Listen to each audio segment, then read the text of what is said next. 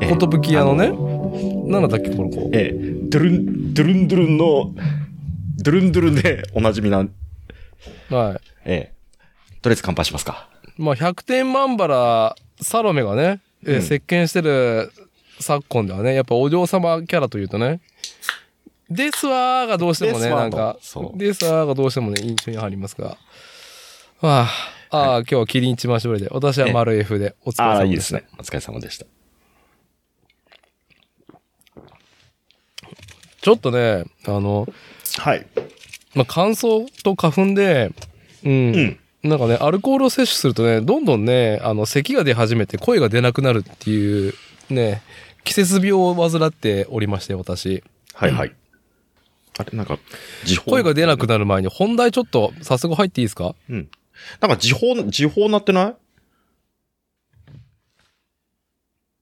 乗ってないよ。ああ、なってない。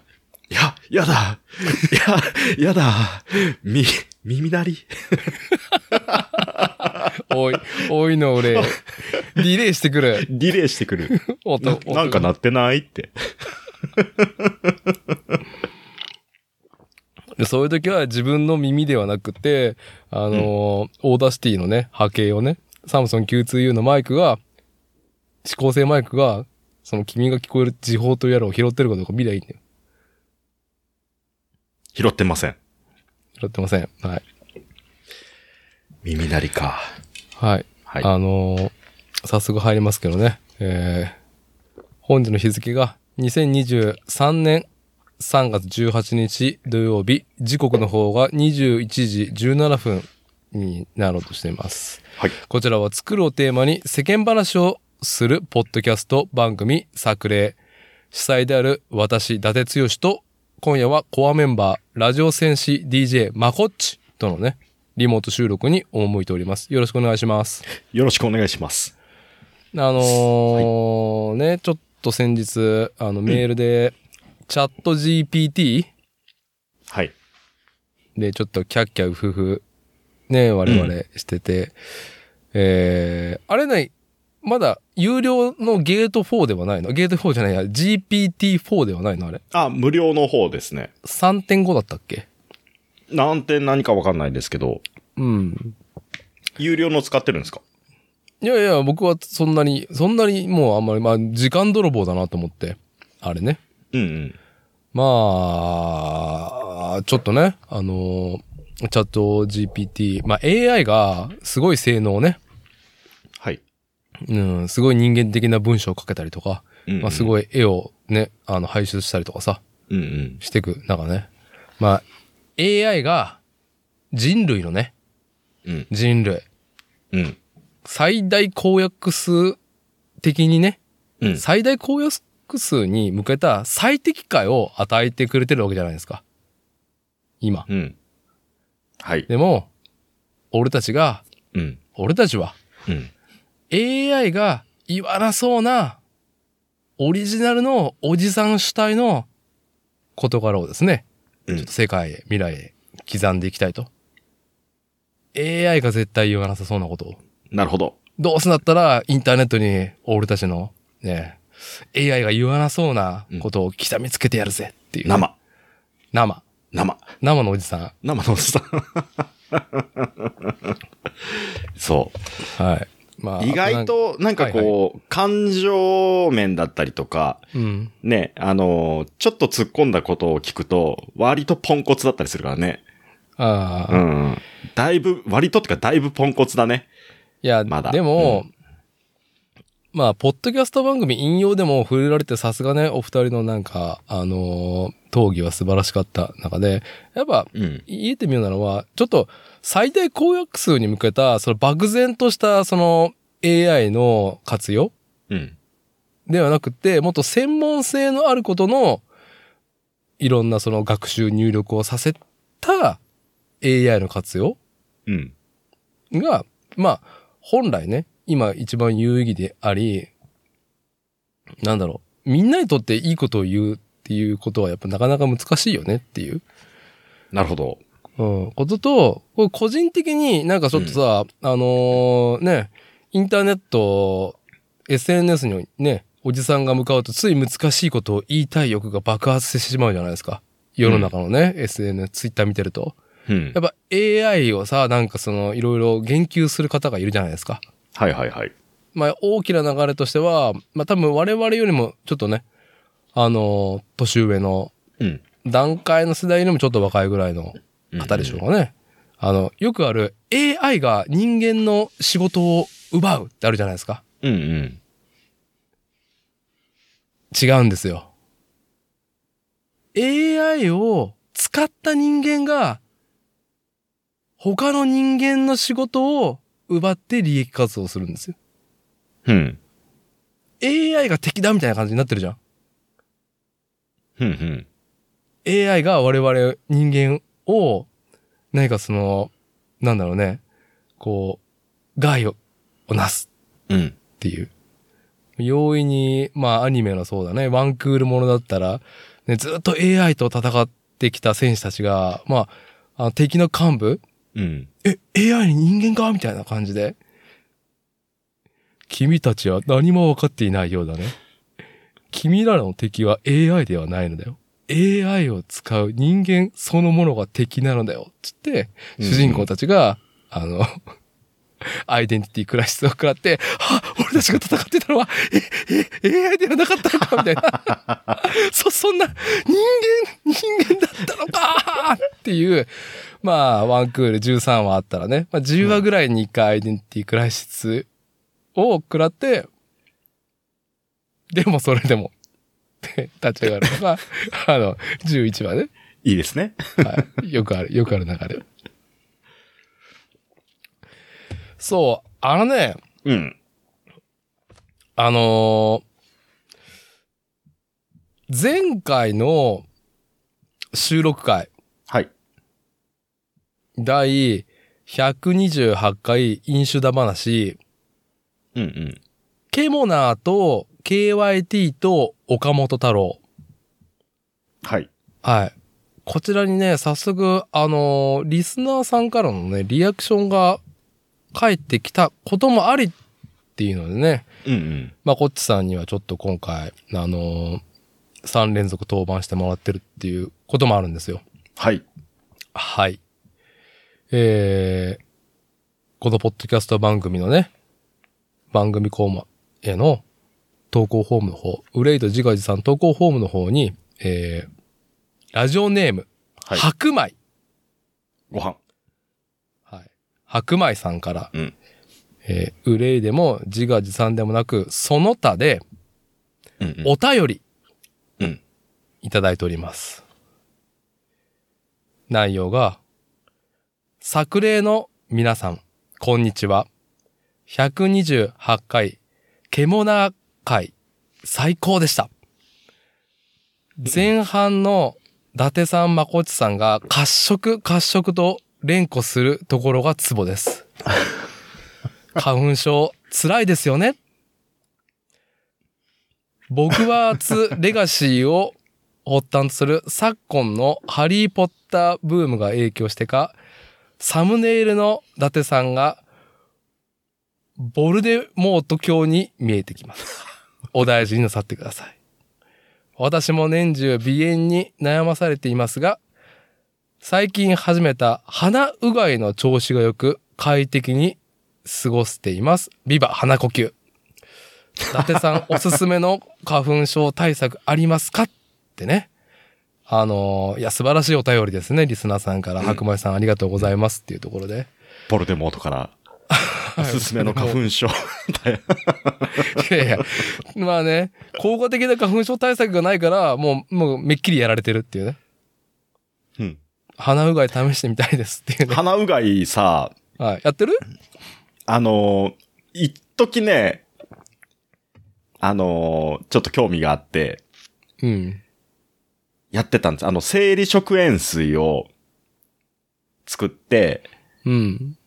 で、もう、とにかく量で流すみたいな、はいはい。ね、やってた時があったんですよ。うん。で、普通に、あのー鼻うがいで、あのー鼻の輪だっけな小林製薬かどっか出してなかったっけはあ。容器に入ってるやつ売ってるんですよ。うん。ただ、それだと量が少ないから、うん、あ、の、生理食塩水、えっ、とね、500、どんだっけな、500ミリリットルに対して小さじ1杯ぐらいの塩じゃなかったかな。はい。で、えっ、と、できれば、左右がいいんですよね。で、お塩も、うん。こだわる人は、もうその、生、生成されたやつじゃなくて、天然、天然。天然のお塩で、みたいなね。うんそういうなんかこう、オーガニック思考もあるみたいですけど。 オーガニック。もう僕はまあ、やっぱアレルギーですからね。そのそうそうそ辺う敏感になっちゃいますようね。ん思考の方も。はい。そうわかります。大なん事、かあ思の考大事ですから。ピチッとしたあの、スパッツみたいなの履いてそうな女性の人は結構、オーガニックなお塩で、みたいな感じで押されてたんですけど、 まあ僕は普通にね、工場で作られた塩で十分っていうところで、スパッツ履くよね。入っちゃうよね。で、とにかく、はい。あの、量を量。作って量を流し込めみたいな、うん。もう、そういうことをしてる方がいらっしゃって、はい。でも片身、片方の鼻で1リットル使うぐらい。はあ、はあはあ、うん。で、さすがに、僕はもう片方で500ずつぐらいにしたんですけど、はい。の1リットルぐらいとりあえず作って、で、うんボールに顔をズボって入れて、で、とにかく鼻呼吸じゃなくて鼻うがいを量で流すっていうのをやってた時はうんうに、どれぐらいかな、い、1ヶ月ぐらいやってたのかなはい。ちょうどコロナ禍のい初年度だから2年前か。うん。に、まあ、感染症予防対策でもいいよ、みたいな感じで、ああ、そうね、つって。で、マスクしてると、どうしてもその鼻の中とかがさ、こう、何あのーちょっと気持ち悪い感じになるからさ、うん。まあ、それでも、洗えていいなと思って、はい。やってましたけどね、続かないね、と思って。習慣になかなかね、するのが難しかったっす、僕は薬でもね、忘れちゃうもんね。朝夕だうんとかね。食後だって言われても。うん。うん。ででもも。いろいろ忘れちゃうから。そう。でもね、すごいスッキリしましたよ。ああ、そうう。ん。まあ。匂いとかもね、でね。うん。あの、なんかこう取れるし、僕あの鼻のさ、うん。真ん中にあの穴が開いてるじゃないですか。 あちょっと待って。 鼻の、あん鼻のうん。あん真ん中に穴が開いてるんですよ。あ、実は繋がってるって話ね。そうそうそう、ここね。はい。ここね。はいここね。こここねってね、ここ今ねもう。はい。うん。で、そこにやっぱり溜まるから、うん。結構あの綿棒とか突っ込んで掃除してるんですよ。まめに。で、それもこう、回数が減って、あ、調子いいわ、とか思ってたんですけど、はええまあ、習慣にするための、習慣にするためのコツってあるんですかねなんか途中でやっぱり、まあ、なんかめんどくさい、みたいな感じになっちゃって、遠のいてますけど。い。まあ、戦いだね、そこは。ううんん。戦いですよ。はい。はい。鼻うがいした後にさ、うん。あの、副鼻腔の方にもお水が入っていくじゃないですか。鼻の中ってうんアリの巣みたいにこう副鼻腔がいっぱいあるじゃん。うん。いや、もう、俺、俺、うんまあ、要はその、あれでしょ、溺れた時に鼻が痛い痛いってなるっていう感じのあ、ことでし痛い痛ょ。い痛い痛い。で痛い痛いにはならないですよ。生理食塩水だから。あ、そうなのそう。で、あのあ、ー生理食塩水で、えっ、と、水温も、まあ、人肌ぐらいにしとくと、はい。何も感じないんですよ。うん要は、あの、塩分濃度が違うと、ツンとしたりとか、こう浸透圧とかそういう関係だと、ね、はい。こう、ツーンとしたりとかするっすけど、それがまあ全くないんで、もうズビズビ、ごくごくブシャブシャできるんですけど、うん、うん。で、その副鼻腔の方に溜まった水を、こう、ふーんって出すんですけど、終わった後にね。はい。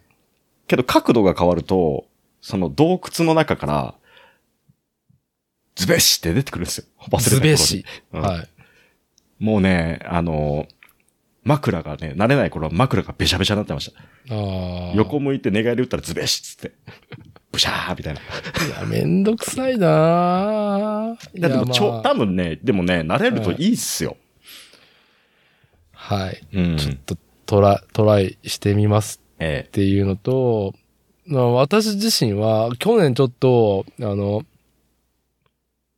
薬で痛い思いをしてえて、はい。このポッドキャストでもちょっと言ったかな。あの、花粉症ね、市販で、市販薬ね。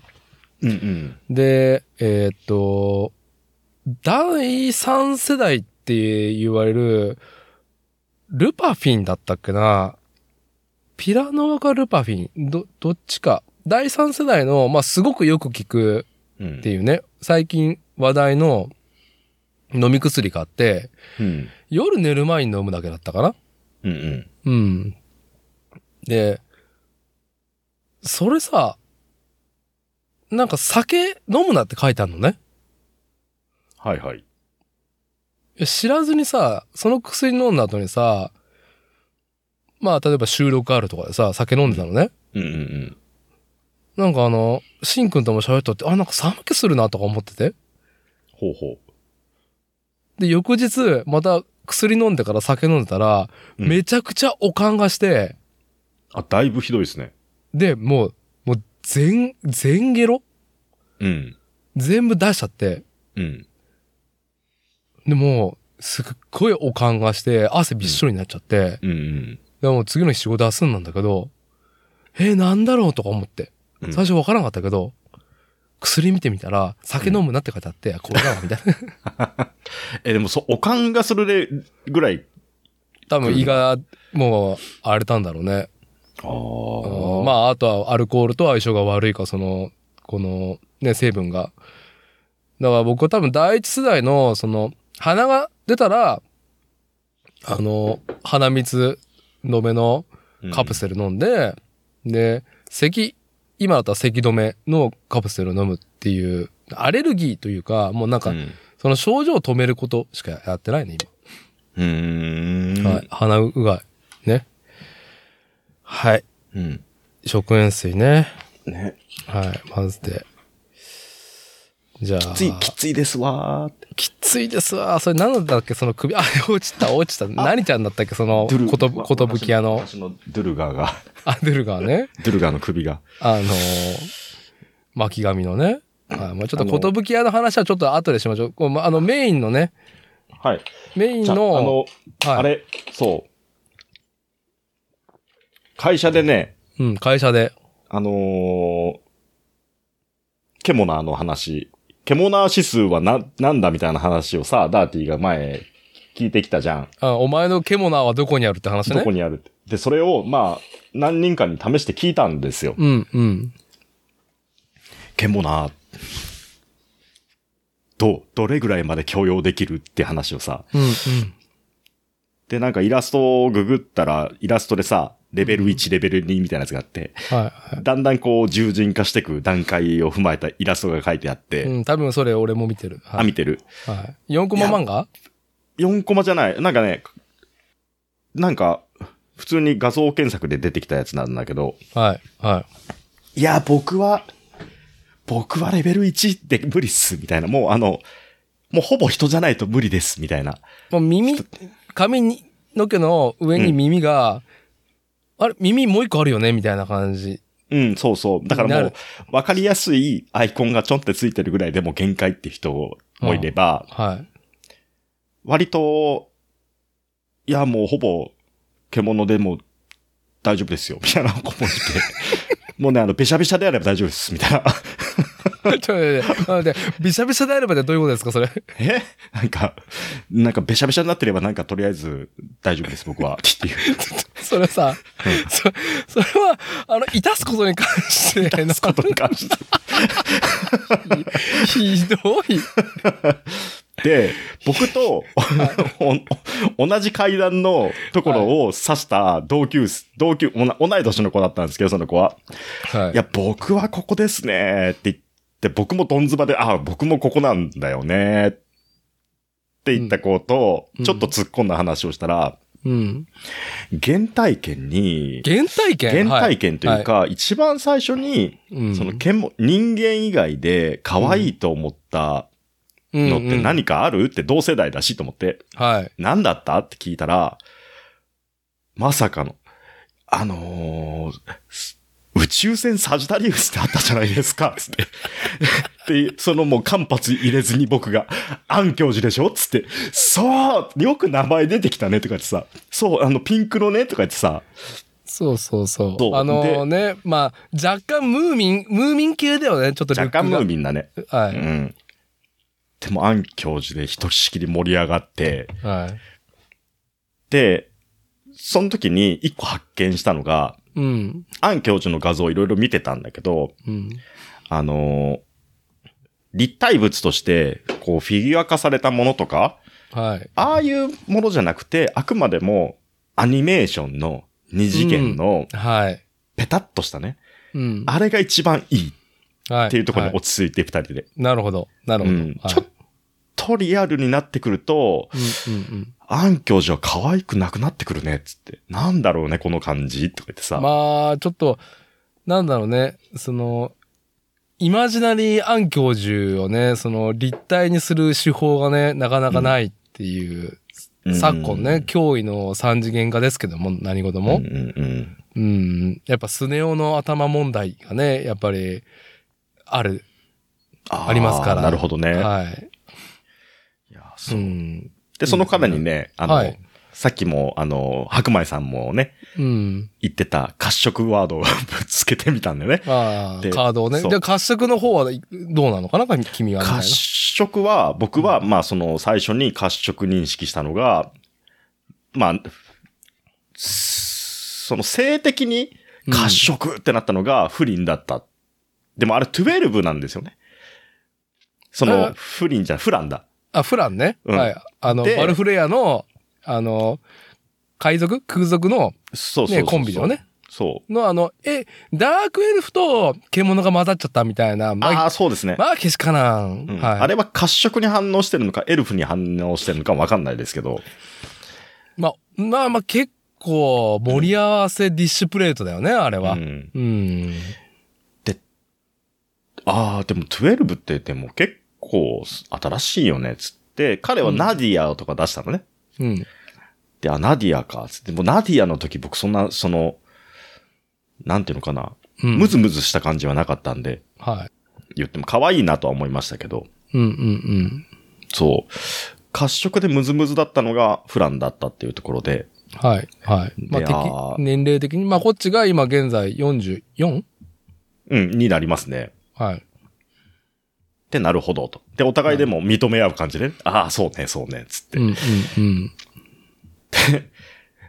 これは褐色に入りますかねっつって、やつが出したのが、ギャラリーフェイクの、ギャラリーフェイクギャラリーフェイクってあの、細、細野藤尾だっけあの、漫画でさ、あったじゃないですか。うん、わかるわかる。ギャラリーフェイクの、で、サラ褐、色サラってわかりますなんかちょっとヒロインみたいなさ、こう、お付きの女の子がいるんですけど、うん、うん。はい。で、あれがか、ちょっとね、コマによってたまに褐色で表現されてるところがあって。はい、ありますね。はい。うんで、僕は全然はい。褐色で最初に、おぎんってなったのが、おぎそこんだっつ。 おぎんそこだ。 そこだっつって。うん。はーっつって。まあ、東南アジア感うん。ですよね。そう。いや、今日はね、うん。まこっちさん、はい。今日はですね、うんえっ、と、3回連続ね、えー登板してもらってますけども、はいあの、まあ、そうね、声をかけた理由としては、うん。まあ、前回の収録で、うん。最後ね、うんあ、の、鏡ヶ原航空宇宙博物館、じゃあ一緒に行くうん。ファントム見に行くっていう話、うん。ね、よあの収録の翌日行ったっていうこともうんあるし、先週末ね。うん。うん。で、まあ、こっちが行った史上最大の太郎展、展覧会、岡本太郎愛知県美術館、ね、僕も行ってきたんですよ。まうあ、ん千秋楽に。っていうね、の、ホットな、まあちょっと、あのーリアルな話うんも、キンキンであった、あの流れてっていうのもあるんですけども、うん。あのね、褐色女性キャラの話をね、ちょっとちゃんと、あのーね、襟を正して、正座で、はいちゃんとしたいなと思ってまして、要は、うん前回は、はい。本題が KYT 危険予知訓練の話をする枕としてなんとなく僕がケムラーの話をね、うんうん。まあちょっと、あのーお互いの意見交換っていう中で褐色って出ちゃったわけね。うんうんうん。で、やっぱ一応私ね、あのーこの番組主催として、いや、褐色生きてえけど、うん。これで行くとうん、本題に行けねえと 思って、なるほど。結構畳んだんですよ、僕。なるほど。広げていきましょう、じゃあ今日は。じゃあ一回、その、聞かせてくださいよ、じゃあ、その、ダーティのその褐色のいやーあはれを。い。だからう、んまこっちさんは、1978年生まれの44歳で、私、伊達が1975年生まれの今年48になるんですけど、はい、79年です。はい。はい。あ、79年ですね。うんはういんうん。あの、まあ、不思議の海のナディアは、やっぱちょっと、その、まあ、本中にも超えて、やっぱお銀が、お銀がね、反応する年頃だったんで、うんうん。まあ、こんな、こんないかがわしいものが NHK でって思ったわけうん。ね。もう作画的にもね、絵がすごいっていうのも含めて、はい。ナディア褐色かっていうね。うん。で、後で話すかもしれないけど、実は、機動戦士ガンダムオリジナルの、うんあの、ララースン、ああ、インドビューティー、まあまん。ママンね。うん。もう実はちょっと、もうすでに、富野の監督のパワーで、だいぶあそこで私の兵器がいじられてたかもしれない。強化されてたかもしれないっていううんうね。ん。えちょっとララ想像してくださいよ。はいあの、お団子みたいな頭ね。えええあれがちょっとほどけて頭くしゃくしゃって下ろしたの想像してくださいよ。え。うん。ララが。ララが。で、あの、ふわふわのなんか下、何か着てるのか着てないのか、パンツ履いてるのか履いてないのかわかんないあの格好。うんうん。いや、まあ、お銀が過ぎる。お銀が過ぎる。なるほはいど。お銀ですね。で、うん。まあ、一番の壁はやっぱり僕は株式会社エルフのアダルト PC ゲームドラゴンナイト4のマルレーネっていうね、うん。ご存知の方少ないキャラクターに、まあ本当に泣きながら抜いたっていうのは私の原体感がここなんですけども、うん。あのーまあそれ以外はですね、まあ平野幸太ヘルシングのヘルシング教ね、はい。あのー、坂木原よしこさんが、ハマンカンが声を当ててるっていうね。うんうんで、メガネ、うん。うん。上司、うん。きつめ、きつめ。褐色、褐色。最高か。うんはい。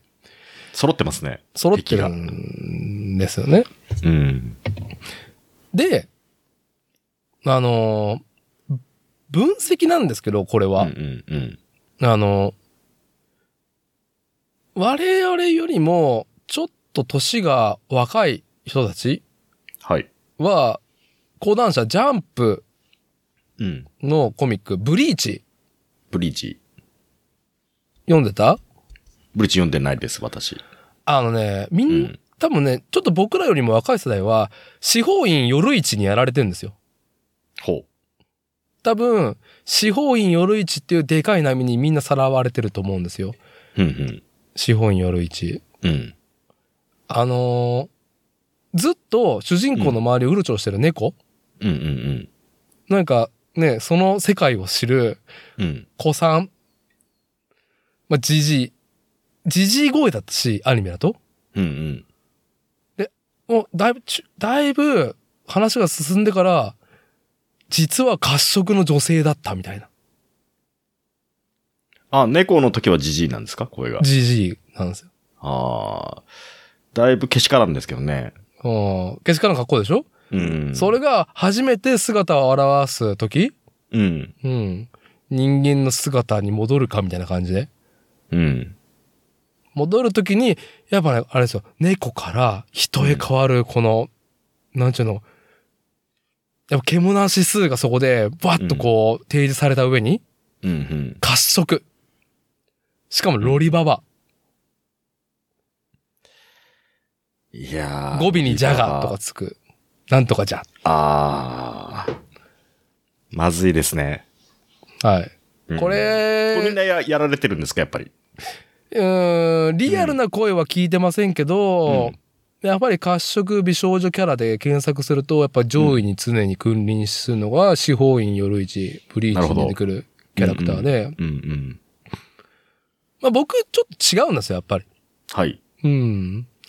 まあ、もう、なんだろう。この時には、ああ、なるほどな、こういう、その、なんちゅうかな、その、プレートで来たか、みたいなうん。風に、やっぱ、自分はプレイヤーサイドには行けなかったんですよね。うんうん。うん、どちらかというと。うん。で、こっからなんですよ。こっから私が一番議題に挙げたいことがあるんですよ。はい。はい。まあ、他にも多分アニメで、やられ、やられてると。我々やられてるぞとうんうん。思っている中で、なんか、忘れていたことがあったんですよね。忘れていたことがあったんですよ。これ、ちょっと、まこっちさん見たことあるとは思いますけど、今から YouTube の動画、今送りましたんで、はい。ぜひフルスクリーンで、でっかいあ画面で見てくださいあ、まあ、わかります。見てま した。わかりました。はい。はい。そうです。そうです。はい。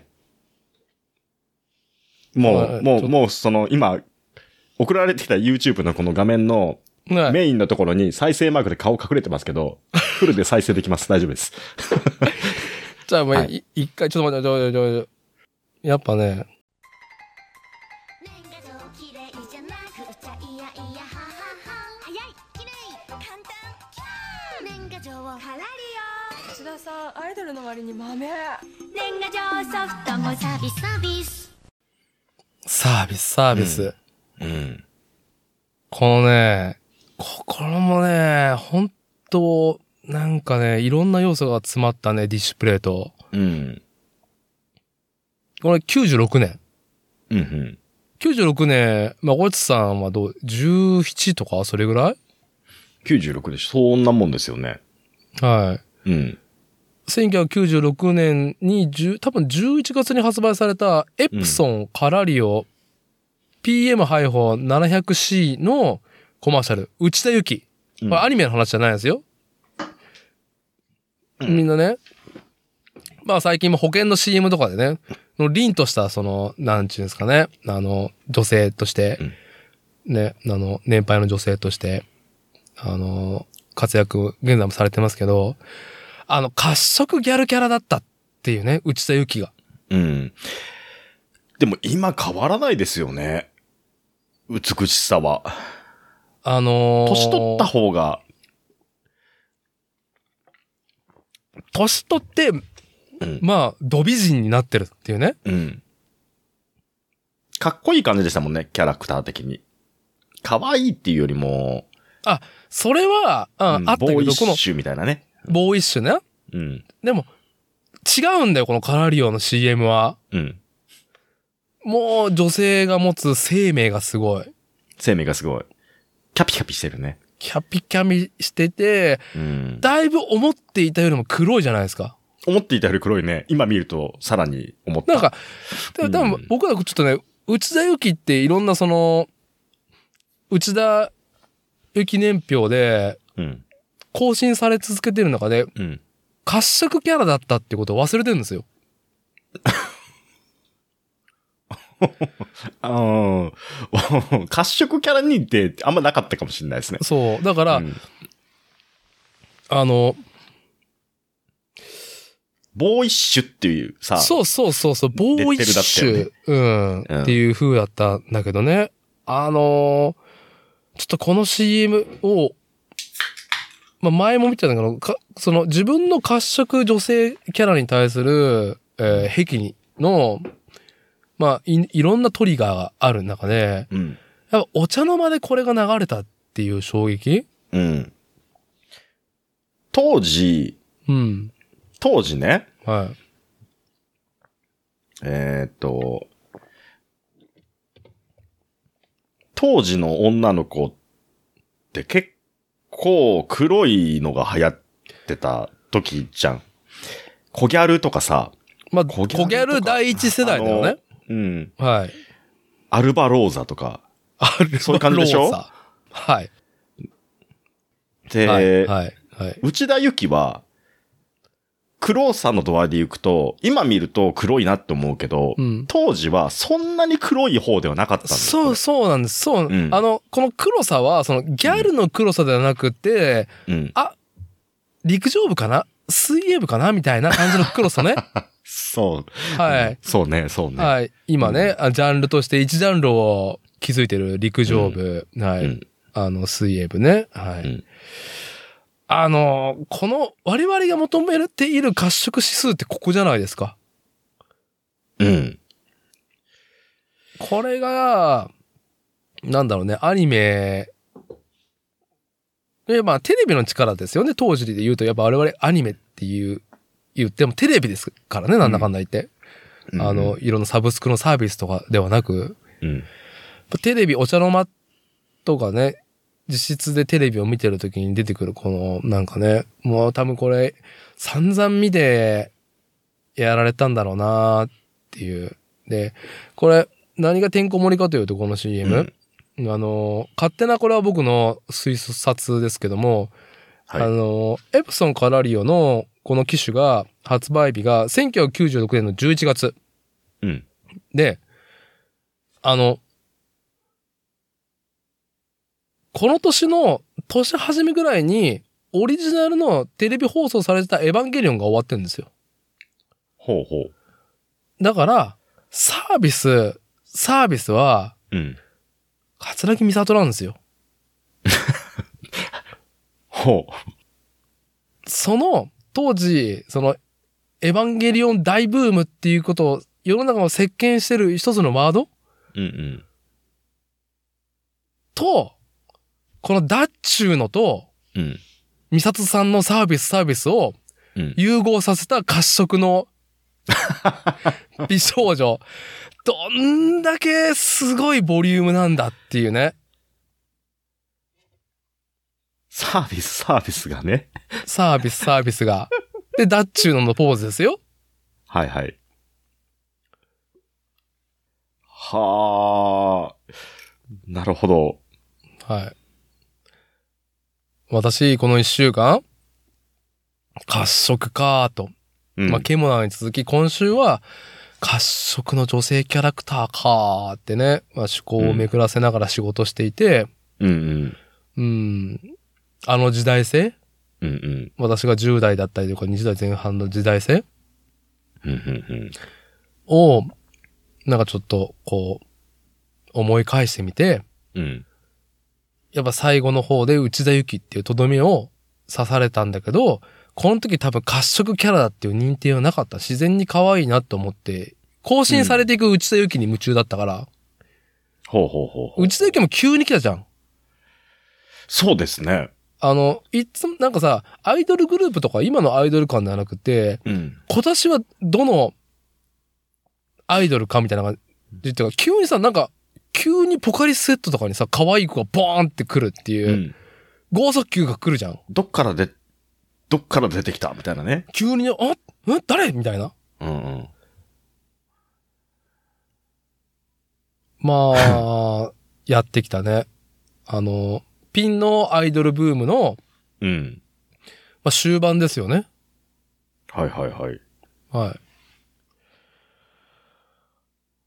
まあ、はい。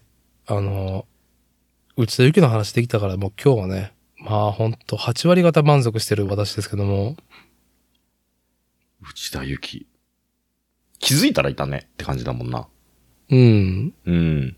ボーイッシュっていう、うん、こう、印象が最初強くって、で、当時、ボーイッシュな女性っていうのが、まあ好きだったかきかどうかっていうところでさ、うん、はい。もうはい大きくこうね、興味の対象がもう、そもそもあるないっていうのが割れちゃうからさ、うんその当時そんなボーイッシュな感じの子ってそんなにいなかったっすよね。はああ、3次元でね。あ、うん。うん、広末とかもでもあれか、ボーイッシュな感じか、最初。いやー、どうだったっけ透明感のイメージしかないですけどね、広末さんは。透明すぎて見えない。透明すぎて、見えなさすぎてう、ん。現在はね、まあだいぶスピってんなって感じでね。うん。ちょっと、個人的にはあまり直視できないんですけども。うん。はい。な、なんだろうね。ボーイッシュ。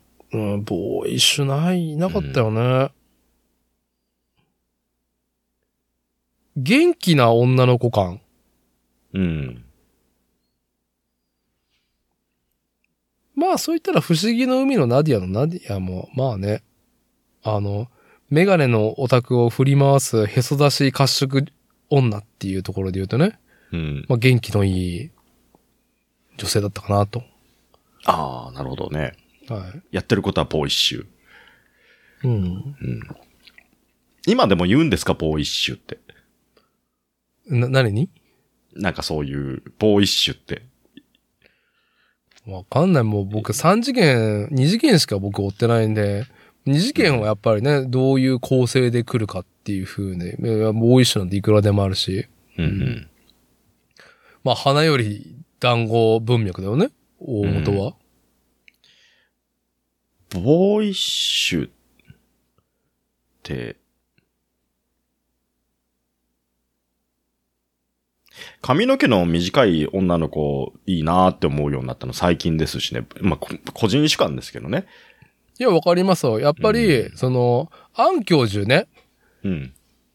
のあの、壁を僕分析したんですけども、あれ、うん。髪が長いからだよ。うん。長い、ね。髪の長いムーミンなんだよ、あれ。うん。あの髪の長さにやられてんですよ。ああ。パーツ構成として。髪が長くて、ちょっと離れ目。離れ目。うん。そうですね、ちょっと離れ目。うん。アン教授と本当ラザニアしか覚えてないもん な。あの、あのアニメ。ほ俺、ん単身、あとは単身赴任って大変だなっていうイメージですけどね。うん。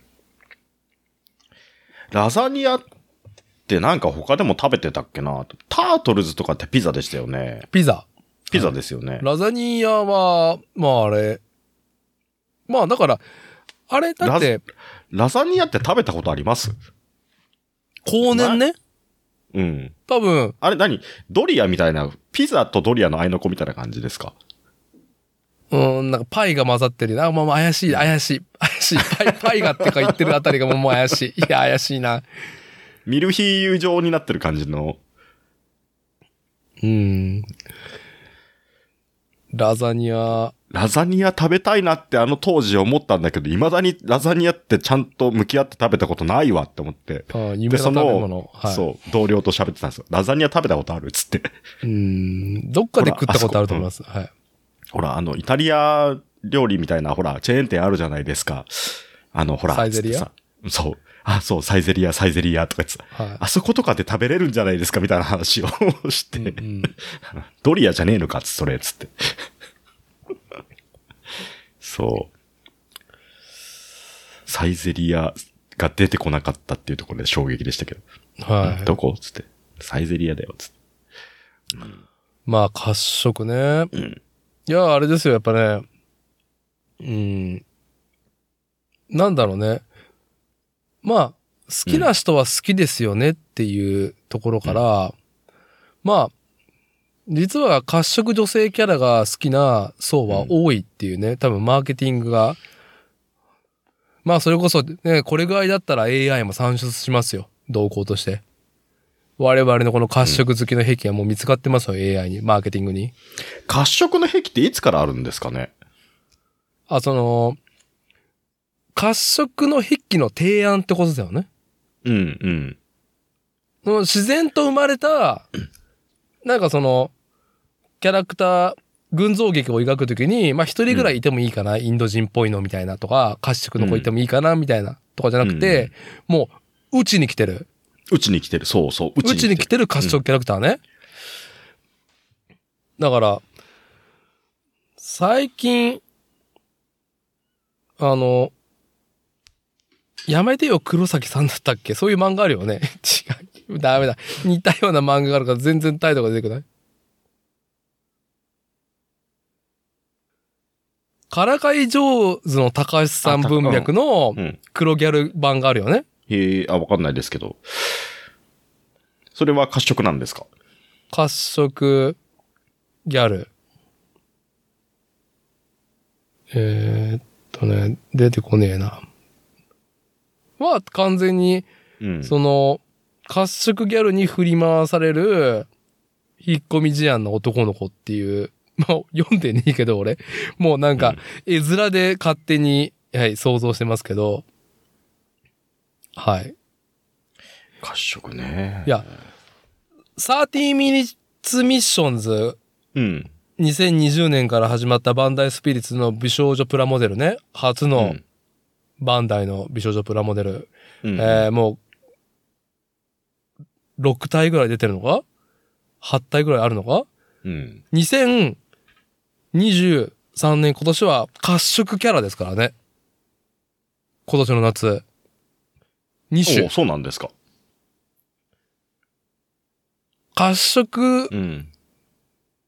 ね、褐色の女の子が、うん。 30 minutes missions の、まあ、メカ的な要素をまとっているんだけども、うん。うん。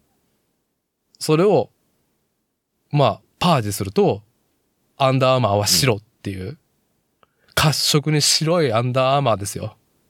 うん。褐色にしろ。はい。一人はミステリアスビューティーみみたいな感じで、うんうん。もう一人は、完全に、あれですよ、懲らしめ体系の、懲らしめ体系の生意気ギャルですよ。もう、口があれですよ、口のパーツ、あの、歯ギザギザと選べますからね。ああ、なるほど。メスが期間。メスが一貫。はあ。二種。はい。褐色。褐色でも、そうね。でも最初に普通の色で、2個目がちょっと白目。で、3個目がちょっと健康的みたいな感じで来てるから、もう褐色いくしかないもんね。うん、はねい。。で、しかも、褐色で、褐色くりで、要はその、なんだろう。同じボディで、双璧となすキャラクターを出す流れじゃないですか。うんうん。 13 minutes mission。まあ、端的に一言で言うと、まあ、困りますっていうやつだよね。困りますね。困りますね。買えないでしょ、あのーどうせ。困ります。つって。あのーちょっと本当に、うん壁がドストライクすぎて、ちょっと家族に、妻子に見られたくないなっていう、ああ。うん、質が高いなっていう。はい。褐色がね、うちに来て我々が釣られたっていう、そういうコールレスポンス、需要と供給ってなんかあったっけなんかあったっけな気づいたらいた。みたいな。うん。だからそれこそ、僕の中で、ブリーチの、ブリーチってもう群像劇だから、いろんなキャラクターね、山盛り出すっていうのが、うん。魅力的なキャラクターをね、いろんな兵器のうん。出すっていう、まあ、なんか、大人数登録式のアイドルグループみたいな漫画なんだけど、うん。あ、やっぱ、さっき言った、ずっと猫だと思ってたら、褐色の、ね、ポニーテール、あの、ロリババアだったっていう衝撃ね。うんうん。は、あれはもう僕はなんかその、うちに来てると思ったの。うん。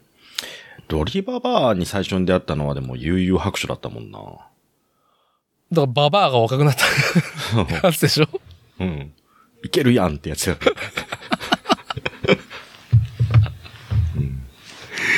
うん。もうなんなら今はババアの方がいいっていうね。 雑な言い方しちゃうとね。ちょっと語弊がありますよ。ちょっと、 ちょっと言 葉を、こ難しいの言葉を柔らかくしたいところですけど、今の文脈で言うとね、そうなっちゃうっていうね。はいうん。うん。うん。そうね。なんか、全然、はい。そのババア、バババアって言ったら失礼ですけど、うんちょっと会社でちょっと最近一悶着あったんで、あのーはいあったんですけど、はい。あのー以前さ、あのーブラザートムとさ、女子アナの中野美奈子うん。が出てた、あの、ブラザートムか、ほら、ハンドパペットの竜のやつでさ、うん。なあ、中野、これどう思うみたいな感じのやつ。なんだっけ、登竜門か。あ、なんか、ぼやっと覚えてる。はい。うん。で、女子アナに下ネタを言わすみたいな絵面で、まあ、ブラザートムも、こう、和芸が達者だからさ、はこう上手に下ネタを引き出して、い。うん。で、言わせたって時に、ありがとう、みたいな感じでさ、はい。いうのがあって、で、まあ YouTube でもな何本か上がってるうちの1個をさ、うんまあちょっと会社のね、あの、ちょっと熟年好きなサザビー君に、はい、はい。ちょっと君これ、ちょっと、やれよ、つってあ仕掛けさせたのが、あの、喧嘩をした、最近喧嘩したみたいな、彼氏と喧嘩したりしたみたいな。あ。で、怒った時に、あの、口に出すタイプつって。あね。口に出されたいタイプみたいな。 みたいなことあ。あ、で。俺ね。はい。そう。で、あの、言わせて、最後に、ありがとうございます。みたいな、ありがとう。みたいな感じでやるのがあって、はい。で、それを、あの、まあちょっと事務員の、うん。まあちょっと年配の方がいて、はいで、。その人に、ちょっと仕掛けてみろよ、つって。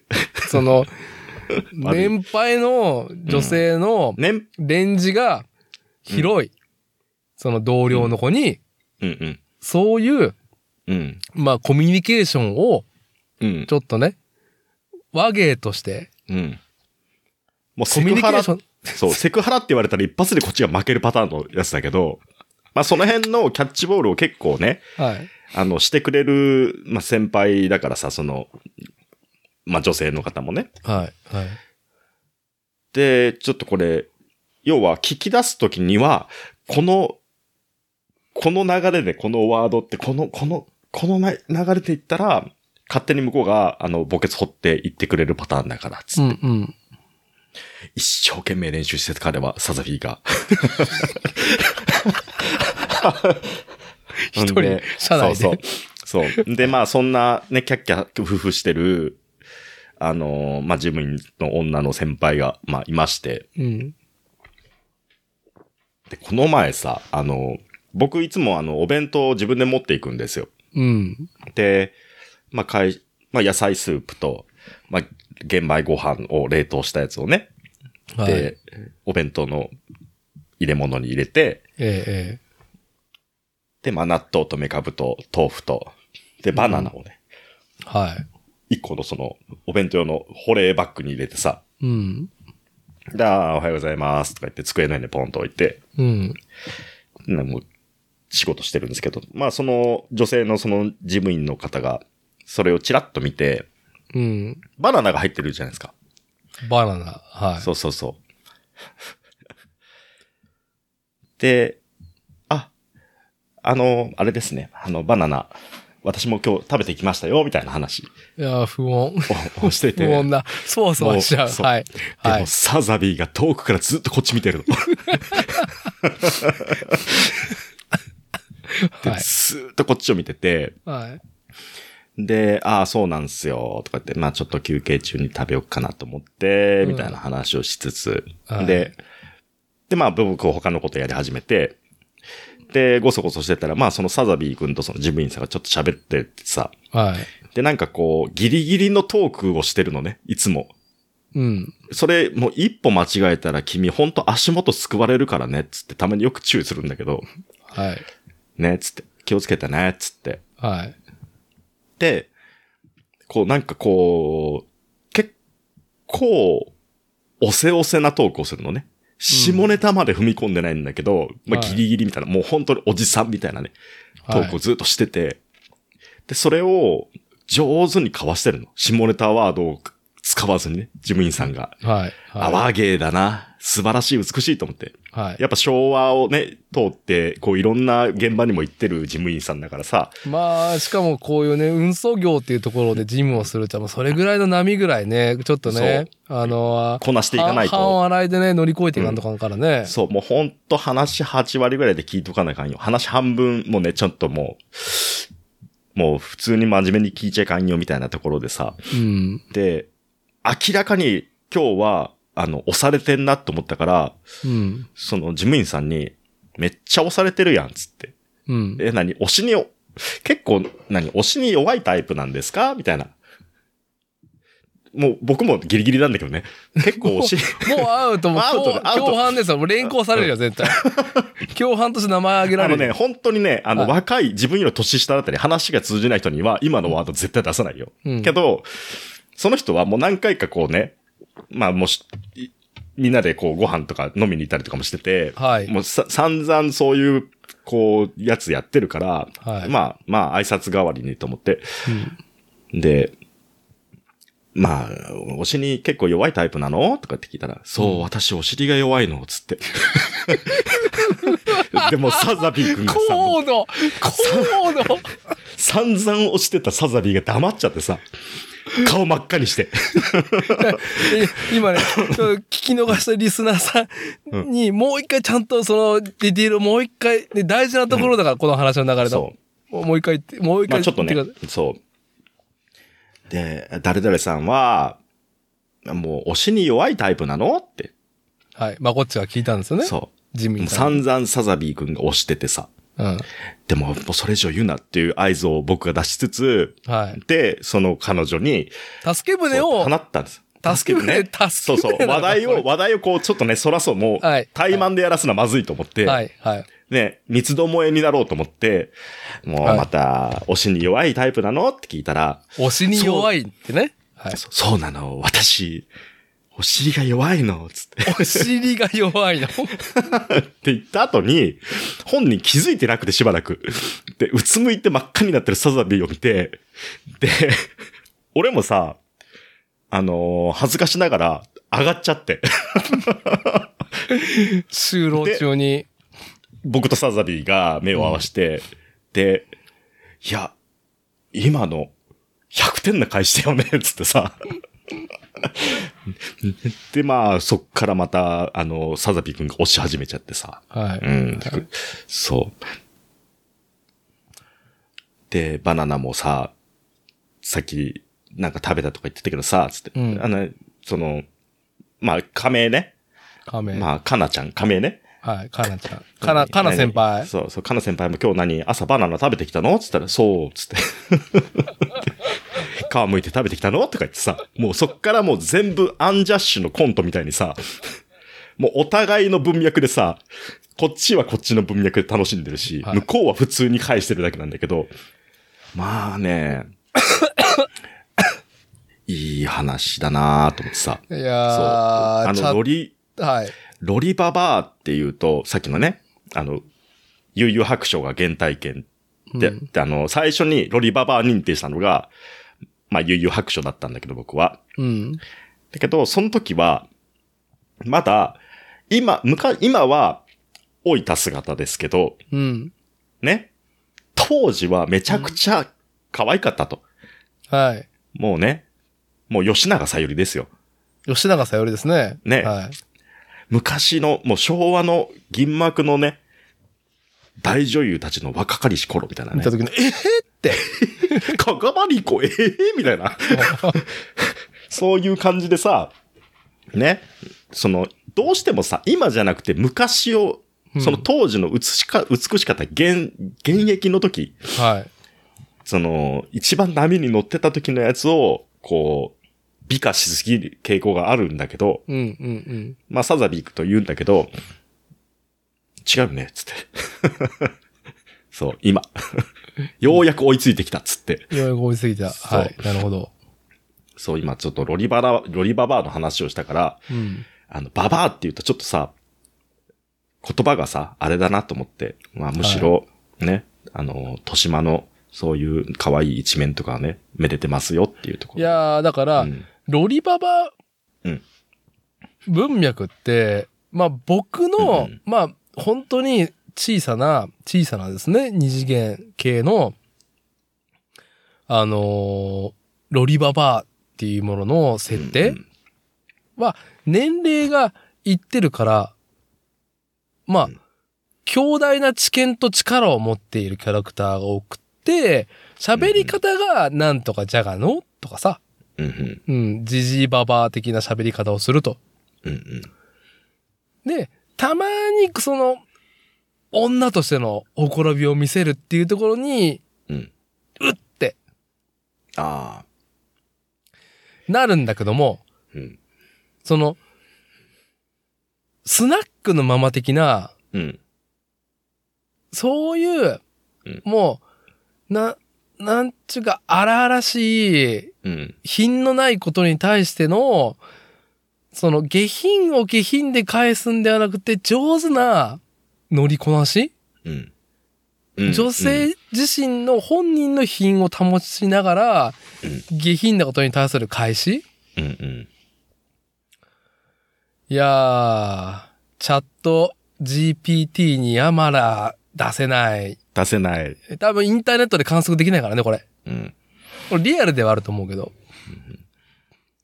ロリババア、その、ジャガノーみたいに言っちゃう人って、あの、振る舞いが、なんていうのかな。ちょっと古風な感じがね、してたりとかね。はい。いい意味でね。いい意うん味でね。味わいがあってねっていう。いや、好きですよ、本当に。いね。やーね。そうそう。たまにでもそう、ハッとするぐらいさ、うん。え、何言ってんのこの人みたいなさ、人いるもんね。うん。あはい。はみたいな。いつの人っていう。 千人、千人なのみたいな。全部、今そうやって、こうね、はぐらかしてるけど、全部、この人、知っててこうやって返してるんじゃねえかとかさ、うん。いや、それがあれですよ。ねぼ菩薩論ですよ。ね、深みが、こう、マジ菩たまに薩。あーマジ菩薩ですか。は人の気持ちを察するとかね、皆まで言うなみたいなそういうところとかがどんどんね、失われつつある昨今ですけれども、い。はい、はい、はい。なかなかそういう風に、あの、振る舞ってくれる人が周りで少ないっていうのもあるのかもしれないですけど、それを感じ取る力が落ちてるっていう方もでかいんじゃないかなって思っていいて。や、もうち、もちろんそれはありますよ。ね。はいい、。ちいち全部言語化しなきゃいけないのかみたいなね。あのー、さうん。あ、最近、まこっち知らないかななんか、実際のアジア系の女性を模した菩薩をほ作った人がいるの。うん。見たことさないいん近最近ですかちょっと待って。送るわ、こう画像を見せたから、ちょっと話した方がいいから。んすごいね、話題になってて。うーんとね。よくまあそんなんポンポン出てくるね、ダーティーも。ああ、いやいやいや、まあ、ただツイッター配信なだけですけどね。そうだ。はい。気づいたら、うんなんかツイッターに俺自身がログインしてるっていうね。あれちょっと待ってよ、ちょっと待ってよ、ちょっと待ってよ。観音、観音で検索したらいいかなあったーあったー送ります。はい。内田ゆきに続いて、はい。断密じゃん。え、これれ、ぶ、ぶ、仏像なのこれ。 あの、記事のタイトル、まあ、SNS ですごい話題になって僕も見たんですけど、あの、本物の人間かと思った、リアルすぎる仏像に驚愕する声、モデルなしで自分の理想する顔立ちを造形と作者ね。ほんと、断密そっくりって書いてあるじゃん。そうそうそう。まあ、菩薩立像をね、作ったと。はい。へえ。まあなんかね、いろいろ作ってたらしいですけどね、そのアートワークとして、その、仏像っていうか、うんうん。仏教的なモチーフをね。あのー賛否の、やっぱ、火が、やっぱさ、ツイッターらしいなと思うんだけどさ、うんうん。この、なんかその、仏教世界の冒涜だってね、言う人がいるのね。ほその、いや、その、性的メタファーが強すぎるだろう。断密が強すぎるだろう、みたいなね。う。うんうん。ああ、出そうな意見だな、と思いながらね。でもさ、俺たちが見てるアルガティックスマイルのさ、うん。ね、あの、重要文化財になってるものとかさ、うんうん。あの、仏、菩薩館観音館、うん。当時うん。もしかしたらそういう目で見られてたかもしれないし、ああ。うわあ、この、この菩薩ハイシコリティって、お銀河すぎるぜってうん当時の人は思ってそこに救済を得てたかもしれないし、コンテンツがない時代だよ、全然。なるほどね。まあ、オタフク顔というかさ、うん、ね、うんもそもともとその美しいとされるね、ビジュアルも違ってますしね。そう、だからう、ん戦乱とか貧困で食うも、その、叶わないことが多い時代に、やっぱふくよかな、その、顔立ちとか体っていうことが、うんやっぱり遠い世界の、やっぱりその、美観であって、憧れだったりとかね、うんうん。だったりうん、する。そこに、なんか、その、性のメタファーが入らないのは逆に僕はおかしいと、なんかその、なんだ、僕が勝手に考えて見てる仏教観ね。うんうん。だってそれも含めて救い、救済だからさ。うん。特に荒れてる時代だと。あこういう、なんか、その、ね、現在のレギュレーションに合わせた断密感いや、断密さん、マジ、 観音様で菩薩だと思うよ、実際に会ったら。うん。多分、荒々しい男たちのこともいなしてくる。いなすと思うよ。断密がさ、今ちょっと断密の話に引っ張られちゃってますけど、いい断密の話いいですよなんだっけ、あの、リリー・フランキーかなんかが、撮ったやつなのか、絡んでたやつか、なんか断密かバーテンダーの役のやつなかったですっけああ、ちょっと覚え、見てななリリい。あんー・まフラ見てンなキい。ーじゃなかったっけな小林健太郎だったっけなちょっと覚えてないですけど、断密がバーテンダーっていう、何この100点の設定って思って見たやつがあったんですけね。ど。飲みに、もう、うんもう、破産するまで飲みに行っちゃう よね。うんうん はいそれさ、もう、あれ、あれじゃん。仏像じゃん、もう。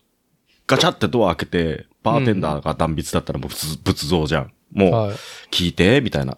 なんか飲まして、みたいな感じになる。い。うん。やってることはなんかこう、今、この、この仏像を見て今、すごいバーテンダーの断密を紐解いちゃったっすけど。うーん。いや、で、今、。はいうん、はい。あの、で、壇蜜さんについつい絡めてしまいますけど、うん。あの、結婚されたパートナー知ってるあ、断密がうん。知らないいや、俺、俺ん、クソ衝撃で当時、あの、生の通るっていう、ああ、はいはい、あえっと、うん、うんと、漫画の人漫画のだよ人ね、うん俗にまみれた漫画を描いてる人、うんうんうんひうん、そうね。まあ本当に俺2009年から本当あのウェブで更新される東京都北区赤羽シリーズは、まあ本当楽しみだったんだけど楽しんでたんだけどうんうん。まあそれこそあれですよあのもう忘れもしないあの忍者ピンサロが赤羽にできたから、うん。意を決して俺は乗り込むっていうまあ、うルポ漫画うん。まあね、ぼったくりかもしれないけど、うん。まあその時は得意の気違いのふりして、うん、うん。こう脱出するムーブをすればいいみたいな。気違いの振りってか、気違い、いや、 気違い、振りじゃないでしょ、多分。 属性的に。うん。割と意してる人だよね。いやいや、まあ、ね、そういうムーブができる方だと思いますよ。えいやだって俺この漫画が面白すぎて、俺東京一人で行った時に赤羽ね、散策しに行ったからね、一人 で。わあ、あら、自由の女神いるみたい なね、赤羽駅降りると、おおーっと、本当だって。ー楽しみ方の角度がレベル高いな。じゃじゃレベル高いんですよ、この、清野徹さんう は。ん。で、なるほどね。さあ、うん。やっぱり、気があったわけですよ、壇蜜さん。あの、みんな、その、ミステリアスなところにすげえ引っ張られて、勝手にみんな妄想してたわけじゃないですか、壇蜜さんね。うん、うん。売り出しとしては。うん。まあ、やっぱ、 最高なのは、あの、そもそもの芸能入りした話がさ、うん。あの人は、あの、まあ、葬儀場うん、うん。大規模葬儀場とかうん。、で、あの、要は案内をする人だったんだよね。インフォメーションする人、どうせいるじゃないですか。はい。この度は、お悔やみ申し上げますって。うん、うん。で、あの姿を見た参列者が芸能関係でスカウトしたっていう流れだから、うん、うん、もうさ、もう面白いじゃん、この時点で断密。 うん。うん、うん。もう、なんか、断密が背負ってる業というかさ、うん、うん。なんか、うん。いろいろ巡ってここに来たんだな、感も含めて。うん、で、最終的に気が合ったパートナーが生の通るって思うと、うんいや、いろんなことをね、受けて返せる方なんだと思うんですよ。うん。断蜜さん。本当に、どんな品のないや、やからも来ても、うこう、ん。コロッと一言で、もうすぐ救済しちゃう。うん。なんかその雰囲気がこう、滲み出ちゃってたから、おじさんたちがみんなこうね、そうキ。ャキャキャキャ言ってたっていうところもありますもんね。で、話を、あの、断密に似てるような菩薩立像をた作ってしまった人うん。そこに現代の菩薩を見出したわけでしょうん。絶対、昔、今重要文化財になってるようなものも、そんなノリで多分作詞作ってるって。うーん。いや、寄贈した人も、ね、そう、堀市に頼んで、うんうわあえおーお銀が過ぎるぜって思いながら、うん。ね、素晴らしいって見てたと思うかもしれないし、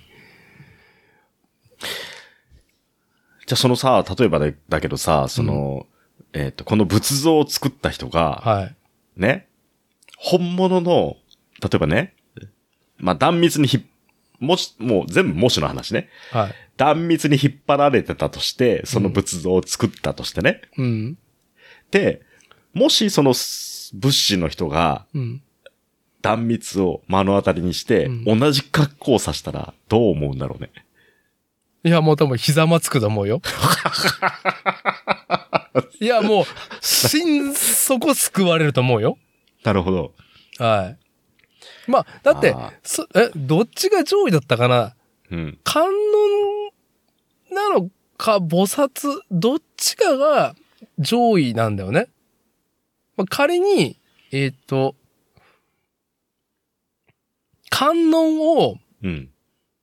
下位にして菩薩を上位にすると、うんえーっとね、観音様は、属性うんうん。に降臨して、その、世をうん。救済して回り、うん。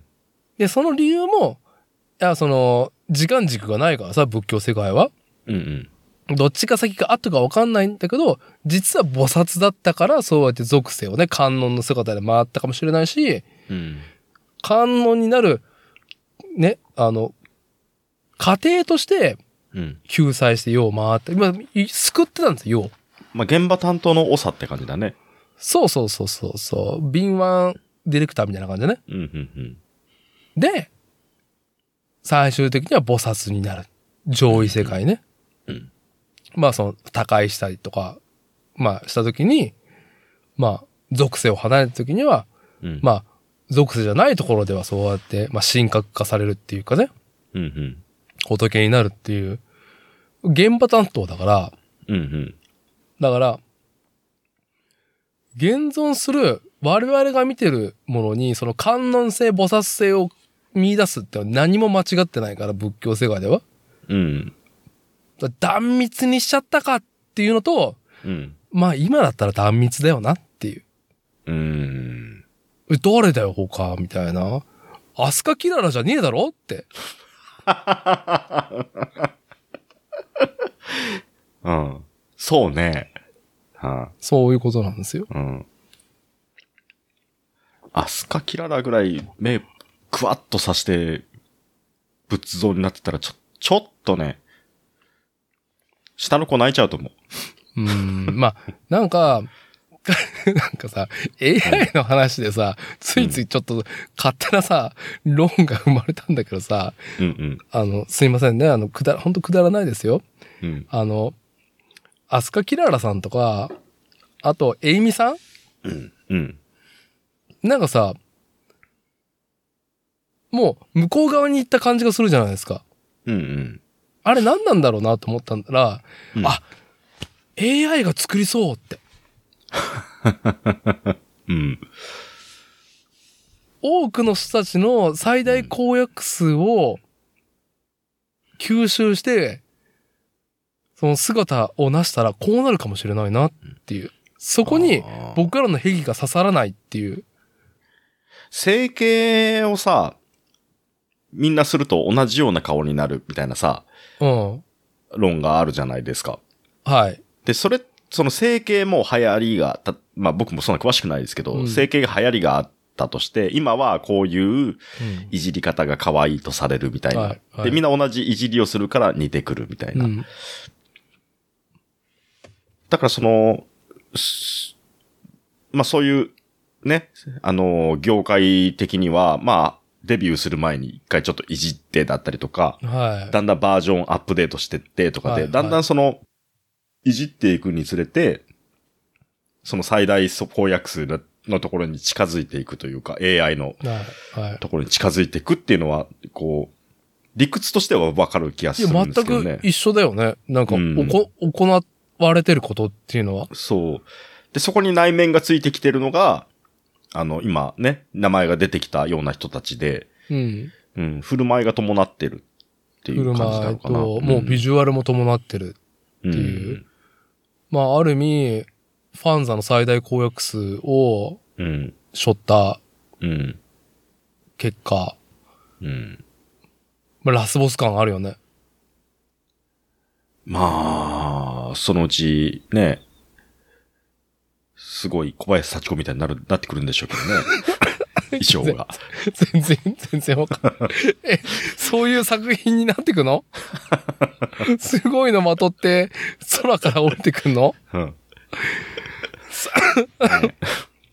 それはそれで何か神感があるね。 うん。面白いですよね、でもね。み、見てみたい。 見てい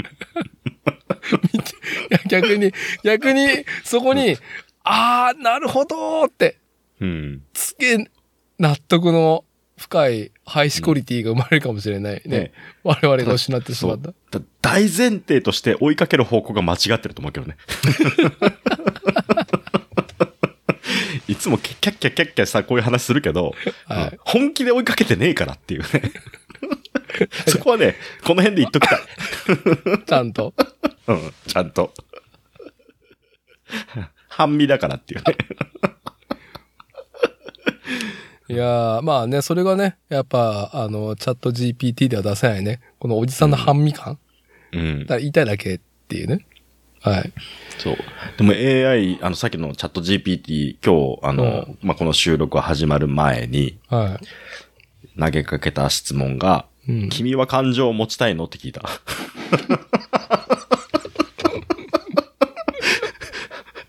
うん、そうそう。うん。ね。まああれでも時間泥棒っていうのもわかる気がするな。うん。うんだってね、もう数、数年前にあの、ハーとかさ、映画とかでもさ、うんうね、ん。もう AI ネタら、もうね、いっぱいある中でも、やっぱりその、感情移入どんどんしていくっていうものもね、映画にもなってるぐらいだしさ、まあまあ、ブレードランナーだね。もう最終的にはセクサロイドでしょ、うん、セクサロイドになってくるね。うん、で、うんそこに、じ、個人、その自身の観音を見出すわけでしょ、うん。セクサロ、セクサロイド、うん、そうだね。筒井康隆とかでもね、セクサロイドの話書いてるしね。うん書いてたしね。まあ、うん結、局、なんだかんだ言って、誰のためのす、ね、あの、何由来なのかとか、生まれた理由とかっていうのは、まあ人間相手のことだから。うん。うん。まあ結局人間の業の結晶では、結晶になっていきますよね、AI って、みたいな。セセクサロイドとさ、うん。時間よ止まれシリーズってなんかちょっと近しいものない ちょっと待って全然わかんないけど。全然わかんないんだけど、え仏像 と、え仏像とね、じゃあ仏像、ちょっとごめん、これ冒涜かもしれんが、ちょっと変えるわ。銅像とかでもいいや。銅像と時間よ止まれシリーズを紐付けてる人絶対いると思いや別に仏像も、でで一個でも言っ言っとくと、仏教世界は、なんか伝わりやすいから神格化とか言うけど、う。うん。神格化を望まないのがそもそも仏教の発端だから、うん。うん。そういう属性のこともバッチ受け止めるうん。パッチ受け止める。のが、そもそも仏教のもので、なんか崇めたりとか、うんなんか聖なるものにするっていう、ちょっと一神教世界とは違うから、そういう俗な考えも、あ、よろしいですよっていうね、うん。断密ムーブが来ると思うんですよ。勝手な断密像ですけど、これ。じゃあ、族、族のところをね、ちゃんと受け止めてくれるっていうね。そう、それが仏教ですから。うんうん。寛容ですから。はい。え、それですいません。話を押しておりましたが。何の話だったっけ時間を止まる と、その仏、なんか、セクサロイドと、なんか仏像がどうのっていう話でしょうん時間よ止まれシリーズってあれ、何の、あれってさ、その、そういうよくあるシリーズって、うん。なんかこう欲望の具現だと思ってるから、うん時間よ止まれシリーズどこから来てんだろうと思ってて、そのドールをめでる人たちが、求めてるものとはちょっと違うような気がするんだよなっていやーもう。う、俺も、全然、今日が乗らないさ、思考だから、うん。なんか、透明人間と時間止めれるのに、全くその、なんだろう、気まぐれオレンジロードから、うん。もうずっとなんか今日が乗らねえな、みたいな感じだったから、うん。その、えっ、と、透明人間と時間よ止まれって違うと思うんですよ。はい、あの、違いますよ、もちろうんん。アクションはね。で、時間よ止まれって、ああ、でもなーまあ、すこれ、じゃあ今、その、まあこれはもうこの話広げないですけど、うん。今その、まあ、断密の仏像をうん見たときに、時間よ止まれシリーズを思い出したの。はい。うん。残念ながら。はい。うん。いろいろ思い出したうちの一個がそれだったから、ちょっと吐き出したかったっていうところだけ です。うん。あとは知らない。うん知らないし、興味もない。もうい い。うん。でも、アルカイックスマイルって、僕が知ってる、はい僕、まあみんなが知ってる、その仏像ってね、あの、半眼で、はい。ね、こう、自分の気持ちをさ、うん。そのまま反射してくるような表情をしてるみたいなところがあるじゃないですか。はい。はい。この断密仏像は反射してこないよね。見透かされるって感じがするもんね。 目を合わせれないみたいな。目を合わせた瞬間になんかビームが出てきそうみたいな。 なんかあの、うん、ネバーエンディングストーリーのさ、あえの、ネバーエンディングストーリーでさ、はい。とことこ歩いていくとさ、なんかこう、両方のさ、スフィンクスみたいな像からさ、目がんキュイーンってレーザービューンって打ってくるやつがあるんですけど、なんかうすら覚えだな。はい。そう。ああいうビーム打ってきそう。まあその、 仏像からビームだと完全にあのガンツしか出てこない。あ、ガンツですか。ガンツ。すいません。あの、ネバーエンディングストーリーのそれが出てきたのは僕の中でトラウマだからっていう。はいトラウマですね。うん、何か仏像のあ前を取るときに、ビームが出てくるんじゃないかっていうのをすり込んだのがそれだったんで、はい。うん、それに近い恐怖感を覚えたっていう。イフ、イフ感にしときましょうか。はい。まあ妄想がね、うん、まあ妄想がたけってしまうっていうね。そう。楽しそい。うん。これどこに置いてあるんですかこれはちなみに。う。どれがですかんいや、わかんない。個人がまだ持ってんじゃない展示とか展覧会の時に持ってくんじゃないあ、そうなんですね。うん。一回見てみたいですね、本物。まあね、ほんとさ、まあ岡本太郎見に行ってからやっぱ本物見ないとダメだなってより思うもんね。うん。やっぱ本物はね、見てみたいっすよね。まあちょっとこの後に鏡ヶ原と岡本太郎の話するかどうかわかんないけど、大元の話を戻すと、まあ、あの、褐色うん。褐色で何か言いの、褐色女性ケアに関して言い残したことないですか褐色女性キャラの話をして、着地点が土系色の仏像の色だったっていうところで、今。 はい。なんかものすごい味わい深いなと思ってます。はい。土系。土系色っていうか、あの、あ、違うね。えっ、ー、と、レナカラーですね。レナじゃないや。え、えっ、何と、えっ、と、あ、どう忘れした。ラナ、ラナ、レナ。えっ、と、ほら。レーナじゃなくて、ほら。エルデンリングのほら。んエルデンリング、えっ、と、ほら。月のほら。月の、あ、月の女王うん。えっ、と、レナラの娘。ラニ、ラニ。ラニーはい。え、えあら、そう、ラニカラーになったっていう。ラニ褐カ色ラかーら、褐色じゃないだろ、ラニーは。褐色からこらほら、最終的にラニカラーになった。ああ、そういうことね。そういうことそうね。あ、褐色でしたからね、はい。え、はい。なんか、上手なこと言えたなって、全く、僕満足な顔してますけど、全く全く全く僕も分からなかったんですけどいや。うんあ、わからなかった。ダーティーに伝われいいと思ったけど、伝わらなかったね。いや、なんかまあいや、まあ赤い、まあね、赤髪褐色だったのが、まあね、色白になったっていうね。うんまああでもそのね、うん、肌の色が違うっていうのは、うんね、こはいうグッとくるものがありますね。はい。あ、はい。はい。あのーまあ今日は、もうこの調子で、まだその話するのっていう感じでいいと思うんですけど、ええ、まあ一個褐色でまとめるだ、まとめるって言うと、若い頃、10代の頃に褐色だった女性ね、ええ。は、えー、大人になり、年を重ねると、どえらい美人になる論があって、ほうほまあ、内田有紀しかり、う。うん。ふと思い出したのが、ごまき。褐色だったっけ俺の中で褐色寄りなイメージがある。バッと並んだ時にね、うんうん。白ではないってイメージがうん。はい。あるなっていう。あと、その、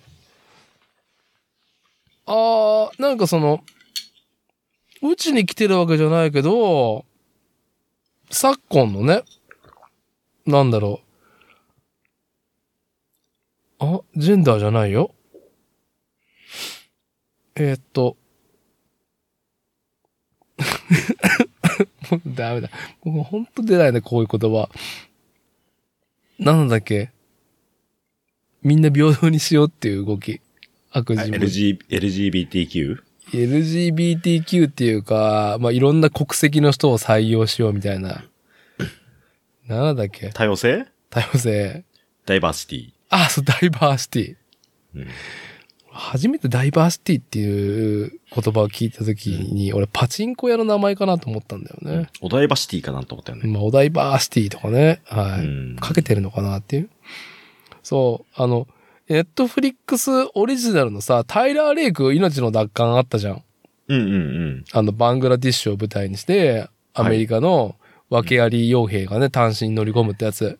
あの、ナイフアクションシーンがもう、たまんなかった。ナイフ、うん、あったね。そうそう、ギャング誰のだったっけあれ麻薬王の息子を救うために、単身ね、傭兵が向かうっていう。うん。で、あれを、あの組織、ね、傭兵を斡旋する組織のうん。サポーターで、あの、インド人、ドビ人メガネ女性がいたじゃないですか。いたっけな覚えてないっす。ええいたっけジム型かなと思ったら最後スナイパーナイフル持ってきて、あ、そっちもいけるんすかあーはいはいってはいいうはいはいはいはいはい。はいはいはい。あのね、ガッツポーズ。最、ああいうの見何回も見たい。ああいうの見たい。あージム型でなんかね、メガネかけてなんか、ちょっとその、結構冷淡なジャッジを下すっていう。うんうんうん。うん。その現場に対して結構冷淡な圧をかけるタイプなんだけど、うんうん。まあ、いざとなったら自分も現場でスナイパーナイフル一丁担いで、よっこいしょっつって、うん。あの、こなすうん。たまんねえなって。はいはいははい。まあちょっと、なんか、インド映画もね、まあ、い。うん最近だと RRR とかさ、あの、バーフバリ、うん。王の帰還うんうん。とかで、まあ、お綺麗なね、女性出てるけど、やっぱ壁に刺さったのは、うん僕のやっぱ女性の壁、刺さったのはやっぱタイラー・レイクのあのスナイパーナイフル持っていた姉ちゃんが、なるほど。褐色、事務方褐色だけど、実はスナイパーナイフぶっ放すみたいな。スナイパーライフルぶっ放すって言うと僕はどっち、どうしてもあっちに引引っ張られちゃうけどね。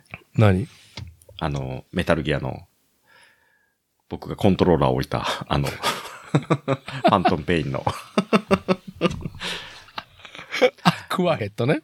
クワイエットが、クワイエットが英語を喋るシーンで、ああ、もう本当にもういいで、無理無理っていう。喋っちゃダメああ、喋っちゃった。っていう。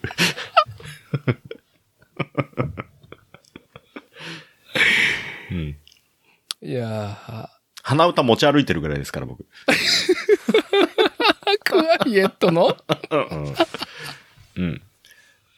そう。いつも一緒に入れると。そうそうそうそう。あ、狙ってんなっていう。街で聞いてごらんね。あ、狙ってんなって。公園で聞いたこともあります、僕。子供と遊びに行った公園で。鼻歌聞いてごらん。あー、そうそう、そこのスポットにいるねっていう。楽しいから、意外と。うん。あうん。凄腕のスナイパーはーい。が近くでスタンバイしてるっていうのは、うん。やっぱり心強いっていうのが想像に至りました。その時に。はうい。ん普段は事務型、内勤でも、ね、現場に出れば。はい。ってなると、事務型の時も、ちゃんと、サポートしてくれてるんだなっていうね。はいはいはい信頼感でしかないっていうね。うんい。やー、なんかさ、なんか我々おじさん主観で申し訳ないんですけど、あの、そろそろ女子高生だけに制服の美観も含めた何かうん。オリジナルアニメだったりとか、その創作うんいや、 やっぱね、強いんだと思いますよ、やっぱり。うん。最大公約数で、ね、セーラー服と、まあそうやって、なんだろう、アサルトライフルとかさ、うん。ジム型 OL ルックで、ちょっとスナイパーナイライフルちょっと担がせてくださいよっていう。 本当に。うん。そういうの見たい。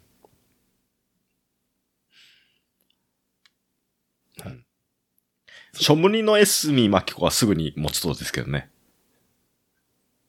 そういうことではないでしょしょむりの、うん。ちょ、うるさい、ちょっと。安見真紀子うるさうるさい。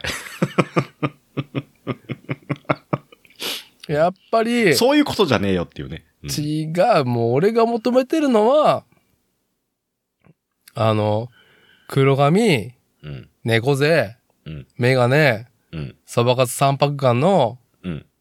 なんか、その、まあ、ある意味パッとしない OL が、うん。ああ、今日もで歩いて仕事してて、うん。同じテンションで仕事帰りにメール、依頼のメールが来たら、ああ、行くか、つって、ロッカーから長物を持って、うん。まあ、ビルの上からパシュって、うん。スナイプして、うん。うん、帰り、コンビニでいいか、みたいな、コンビニ弁当でいいか、ぐらいで帰ってくのを見たい。なるほど。そういう妄想を常に殺してるんですね。思ってます。いい、たか、かめ方してますね。はい。うはい。ん。双璧をなしますね、僕の中で、やっぱり。あの、うん。褐色と、うん。褐色と、うん元気はつらつ系の褐色うん。うん。やっぱ元気はつらつと生命がすごいから、やっぱちょっとで褐色ってね、逃れられないじゃないですか。うん。うん。キャラクター性として。うん。うん。その双璧となす、やっぱりその、地味め。うん。はい。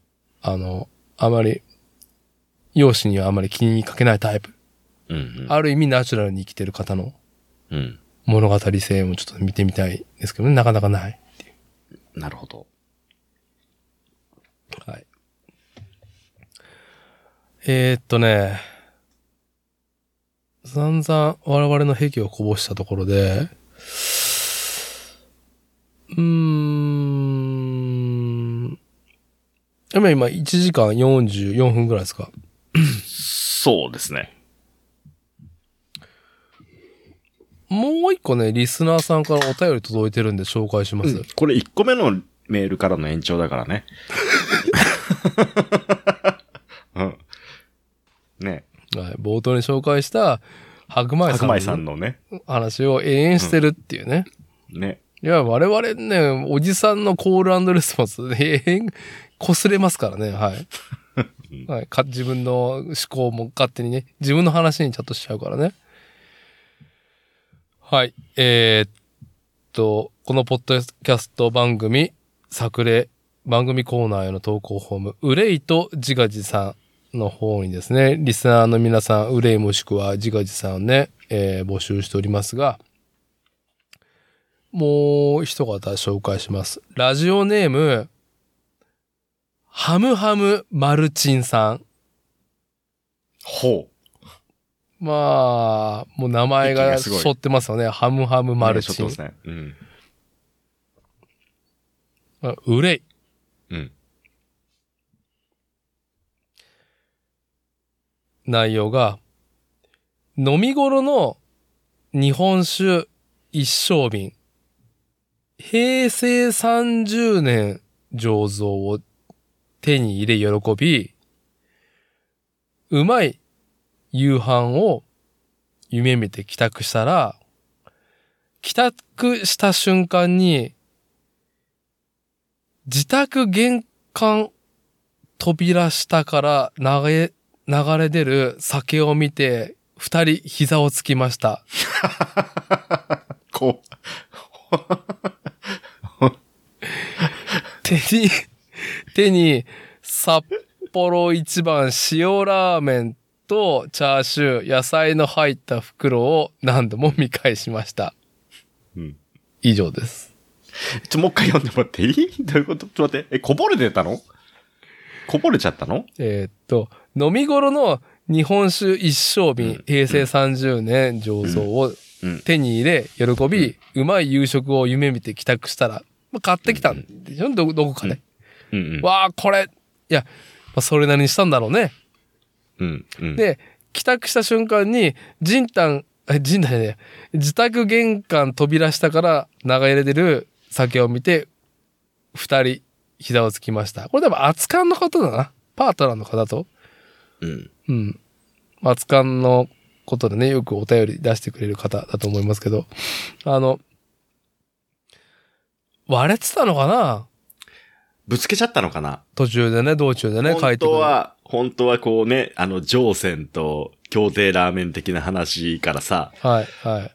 あ、魚介だしか、つってまあでも塩も近いもんね。うん塩ラーメンもね、あれもいやね。いや、まあ、僕らよりも、あの、日本酒に対する知見が深い方だから、うん。このお酒で30年、平成30年、だから、5年前だよね。ええ。まあ、飲み頃っていう、その、冒頭に、ね、形容してられるから、うんあの、僕らはわかんないよ。あの、やっぱり5年経った、その、日本酒、一升瓶うん。うん。の、なんかその、こう、高めてるものうんうん。と、酒のその種類と、多分札幌塩ラーメンが、マリアージュが多分ね、多すごい分んだろうね。もう完成されたんだろうね。ああ。あ、とは、実践するのみっていうところで、うん。やっちまったな。やっちまった なっていう。はい、憂いですね、これは。辛いなこれ、これあれだよね。あの、僕も子供の時やったし、うちの子もやるんだけど、スガキ屋とかでソフトクリームをね、みんなの分買ってきて、つってさ、まあ多分2本ぐらい持ってさ、うん。さあ食べるぞっていう、うん。うん。お父さんとお母さんとソフトクリーム食べるぞって思わず走っちゃって、うん。転ぶ。ああ。はいはいはい。はい。まあ、大枠では同じムーブですよね。はい。まあ、ある、まあ、スガキ屋のソフトクリームはすぐ買いに行けるからね。うん。で、この、この一生分は、まあ、なかなか手に入らないし、まあ、多分、ね、投資した額もなかなかだったんじゃなかろうかっていう。一升瓶でさ、そんだけのやつを買うって結構、ね、うん。結構な気持ちで買いますよね。まあ、プ量とレいイ、い多分銘日柄とい本い酒プレイヤーだと思いますよ。僕らなかなか一生瓶買わんもんね。4号瓶だもん、大体。うん買っても720ミリリットルの。 4号瓶ですらって買うときにさ、うん。ね、あ、ちょっとお付き合いお願いしますみたいなさ、はい。ね、感じで買うわけじゃないですか。はい、はい、一升瓶ですよ。はい。思い入れもひとしおですよ、きっと。ああ。いやー、辛いね。うん。まあ、おじさんこういうことないですかなんか楽しみにしとったものが、まあ、自分の不注意で台無しになってしまったみたいな話。僕は KYT で回避してます。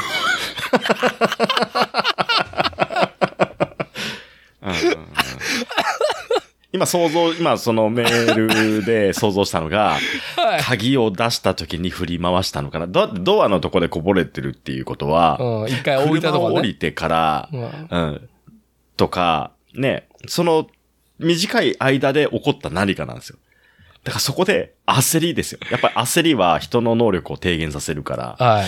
うん。良くない。危険予知、危 KYT 険予が。知。ねうんで、あらかじめそういう自分の本質が分かっているのであれば、はいもうちょっと違う何かが今度からはできるはずです。超上から。的確。いや、まさかだって前回のね、危険予知訓練、KYT の話がね、ここに来るとは思わなかったわ。はい。悔いや、でも悔しいっすよね。絶対そのさ、その破片が入ってなさそうなとこだけでもすすれねえかみたいなさ。いや、いや、ここれ、今から話すことは、決してラジオネーム、ハムハムマルチンさんを、まあ、その、責めるわけじゃないっていうことをちゃんと前提にして言うけど、うん。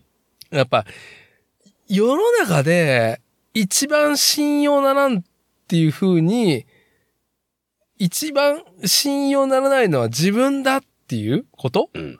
うん。が、危険予知訓練、KYT の第一歩だと僕は思ってるんですよ。うん。う。うんん、一番俺が信用ならんからねっていううん。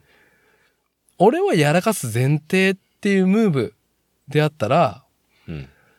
瓶を買った時点でうん。もうなんか最善うん。手やりすぎだろっていううん。ことをまあすべき論で言うとすべきだとうん。自分の本質、自分の特性をいかにうん。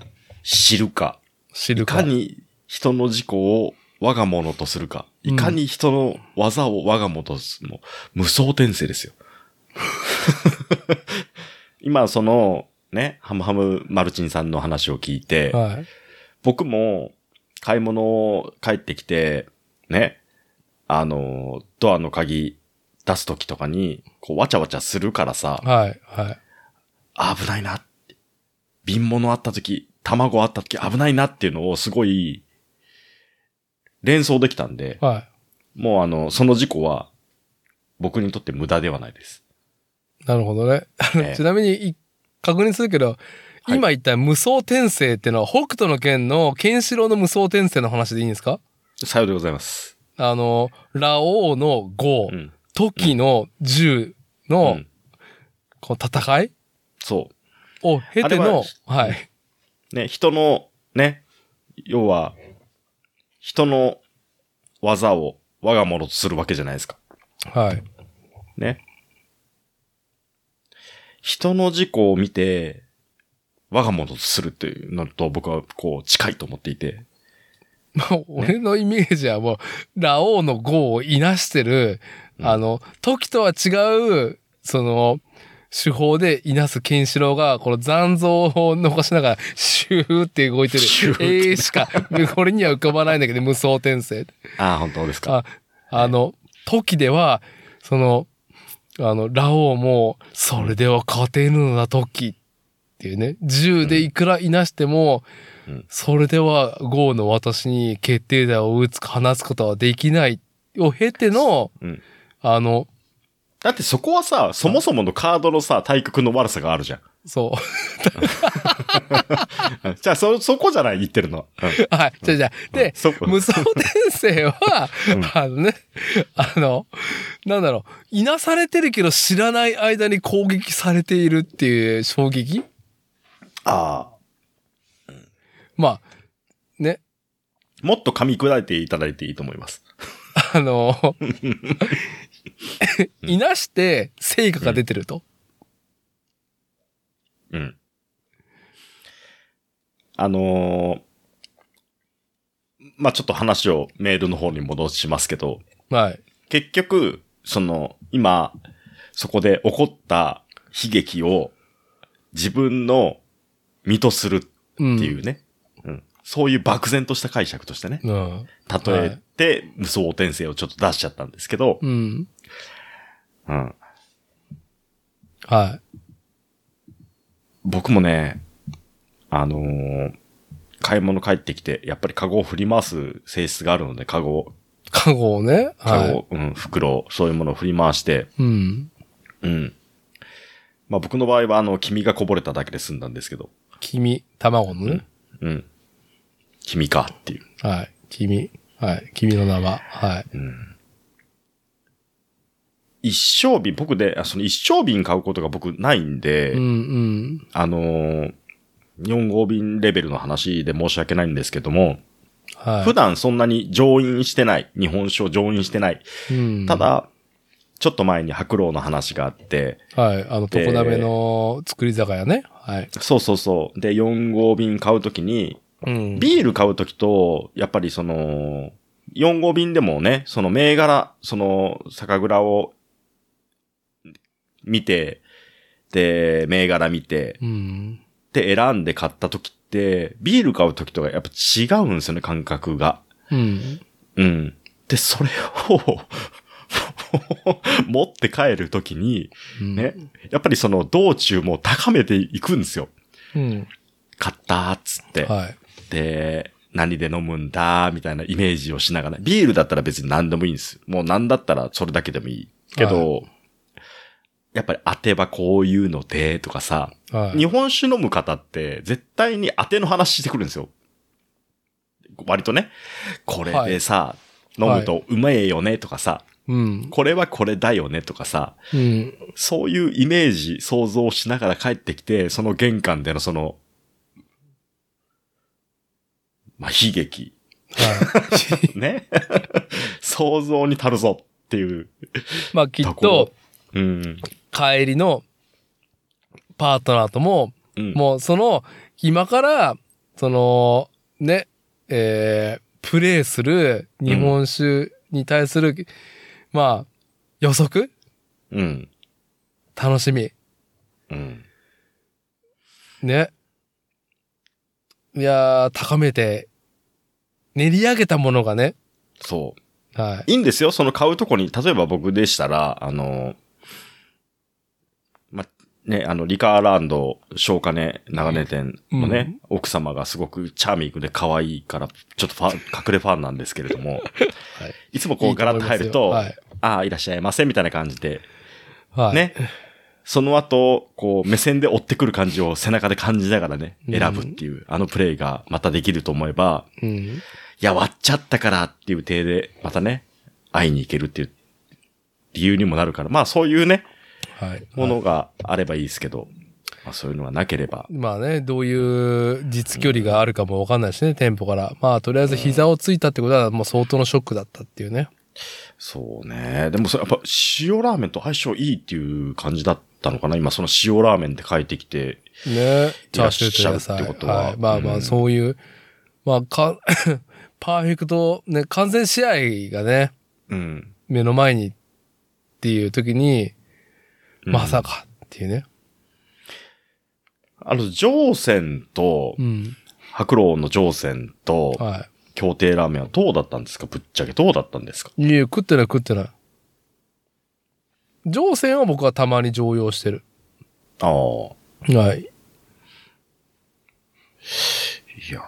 や、試しに行きましょうよ。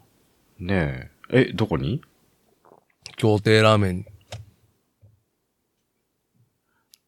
あ、何協定ラーメンとかでも飲めるのね、協定ラーメンは飲めるとこなんですよ。あ、そうなんだ。そう。そうなんですよ。白老さん置いてんだ。置いてる。扱うん出してくれる。ああ、そうなんだ。そういうラーメン屋なんで すよ。言ってよ。そういう話早よく。そういう、 ね、これも KYT ですね。あの、言ったけど伝わってないことを踏まえてのムーブをしろと。あ、そこで、あ、そうなんだ。そういうことなんですよ。はい。いや、試したいな試しちたょいっですとね、あ、ちょっと子供にちょっとボートを見せたいんですけど、いやままあちょっと。タイミング合わせてお願いします。はい、はうい、ん、ぜひぜひ。はい。うんじゃあ、まあね、もうすぐ、まあ、レコードの時間で言うと2時間経ちそうなんで、まあ、締めの今そう方ですね向にはい行く中で、まあ、ちょっとこ、今回はもう岡本太郎と鏡ヶ原は、まあ、もう一旦置いといて、うん。まあ、この話の流れで、うん。まあ今、ね、 あの、まこちさんが PC のカメラ前でね、あの首だけをね、生首をですね、うん。あの、ピックに刺して晒している、ことぶきやのね、うん。えーっと、フレーマームズガール、ドゥルガーでいいのドゥルガドゥルガー。ー。うん。ドゥルガーに何か何も色気を感じないな。失礼ながら、ドゥルガー。うんドゥルガーちゃん。これ、でもね、うーん、とりあえず、なんだろう、あのーニッパーで、マシーナリともこさんはい。の気候を見て、あの文面がいいなぁと思って買った強っい、ていう。強いですね。うん。まあ縦巻きがドゥルルンドゥルンがどうのっていうところで。うん、ドゥルンドゥルンって言われて、ああ、ドゥルンドゥルンか。いやーどこがドゥルンドゥルンなんだろうと思って。っていうのも気になるし、やっぱそのお嬢様ルックで、今、あの、武装は、まあお嬢様イコール、その、中世の騎士感のあるメカをまとってるんだよね。そう。で、パーツを取ると、まあ、健康的な生命がすごい腹筋の縦筋が本当にあれだなっていう。うん。これでも最近、うん。あのー見た中で、一番、腹筋の縦筋がすごい。いや、これす、いやー、やっぱりね、もう今、ん30ミニッツミッションズがね、やっぱ話題ですが、バンダイスピリッツの。いやー、ことぶき屋の壁、うん。すごいなって、ほんと思うわ。うん。ほんと思う。でもね、個人的には、うんあ、の、このドゥルガーと、ドゥルガーともう一個ね、この、えっ、とね、相方、相方、相方なのかな双璧をなすキャラクターで、マガツキっていうのがいるんですよ。はい。と、この二つを組んで、まあ一回休憩しようかなとは思ってます。一区切りかなと。うん。あのねじゃないあーと、はい。あの、ダーティが前送ってくれた武器屋ローテーションに入ると思っ て、あの、自制をしようと思ってます。 よくないと思って。で、これ、だから今これドゥルが作って、はい。で、マガツキを作ってから F4 作ろうかなと思 って。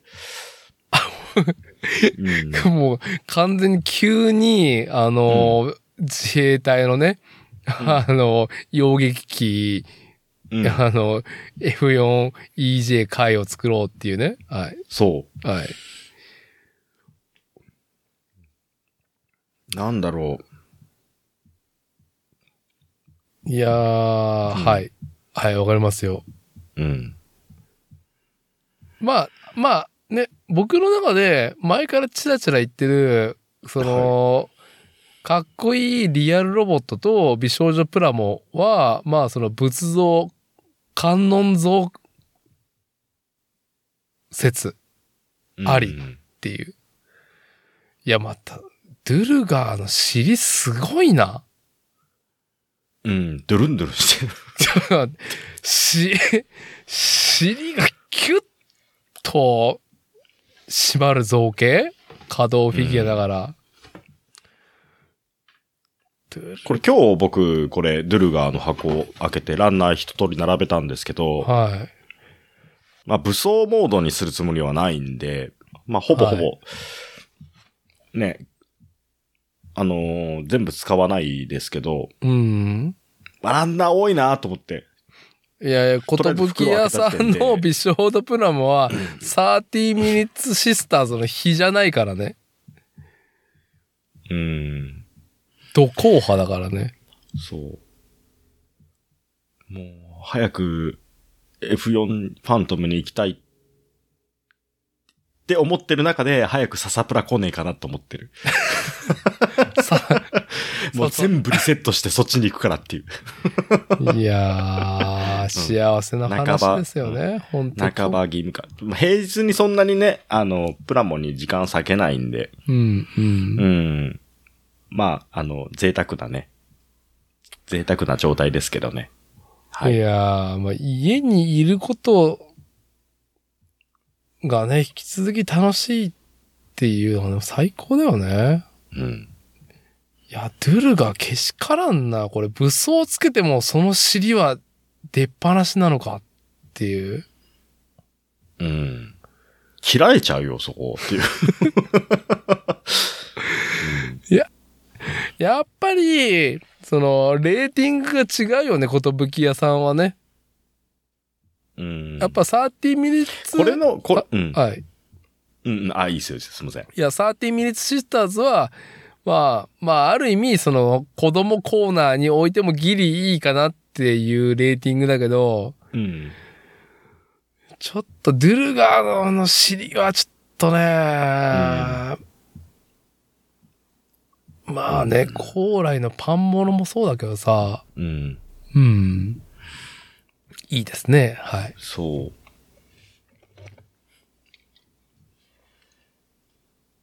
イノセンティアレーサーをさ、んまあ、これの前に組んだんですよ。それなんだっけ、イノセン、イノセンティアとの、あの、えっ、と、えーっと、ちょっと、レー、レーサーし、レーサー仕様のさ、ああ、はい、あの、フレームアームズガールと、うん。あの、あれね、あの、マルトイズがコラボしてるやつそう。はい。で、まあ、ここまで、このフレームアームズガールは、まあ、割と華奢なキャラが多かったので、うん。うん。ああ、華奢だなーと思ってて。はいで、。そんな中、こう、ドゥル、ドゥルガーのドゥルンドゥルンのマシーナリーともこさんのはい。ね、ニッパーの記事を見て、ああ、ドゥルンドゥルンかーと思って。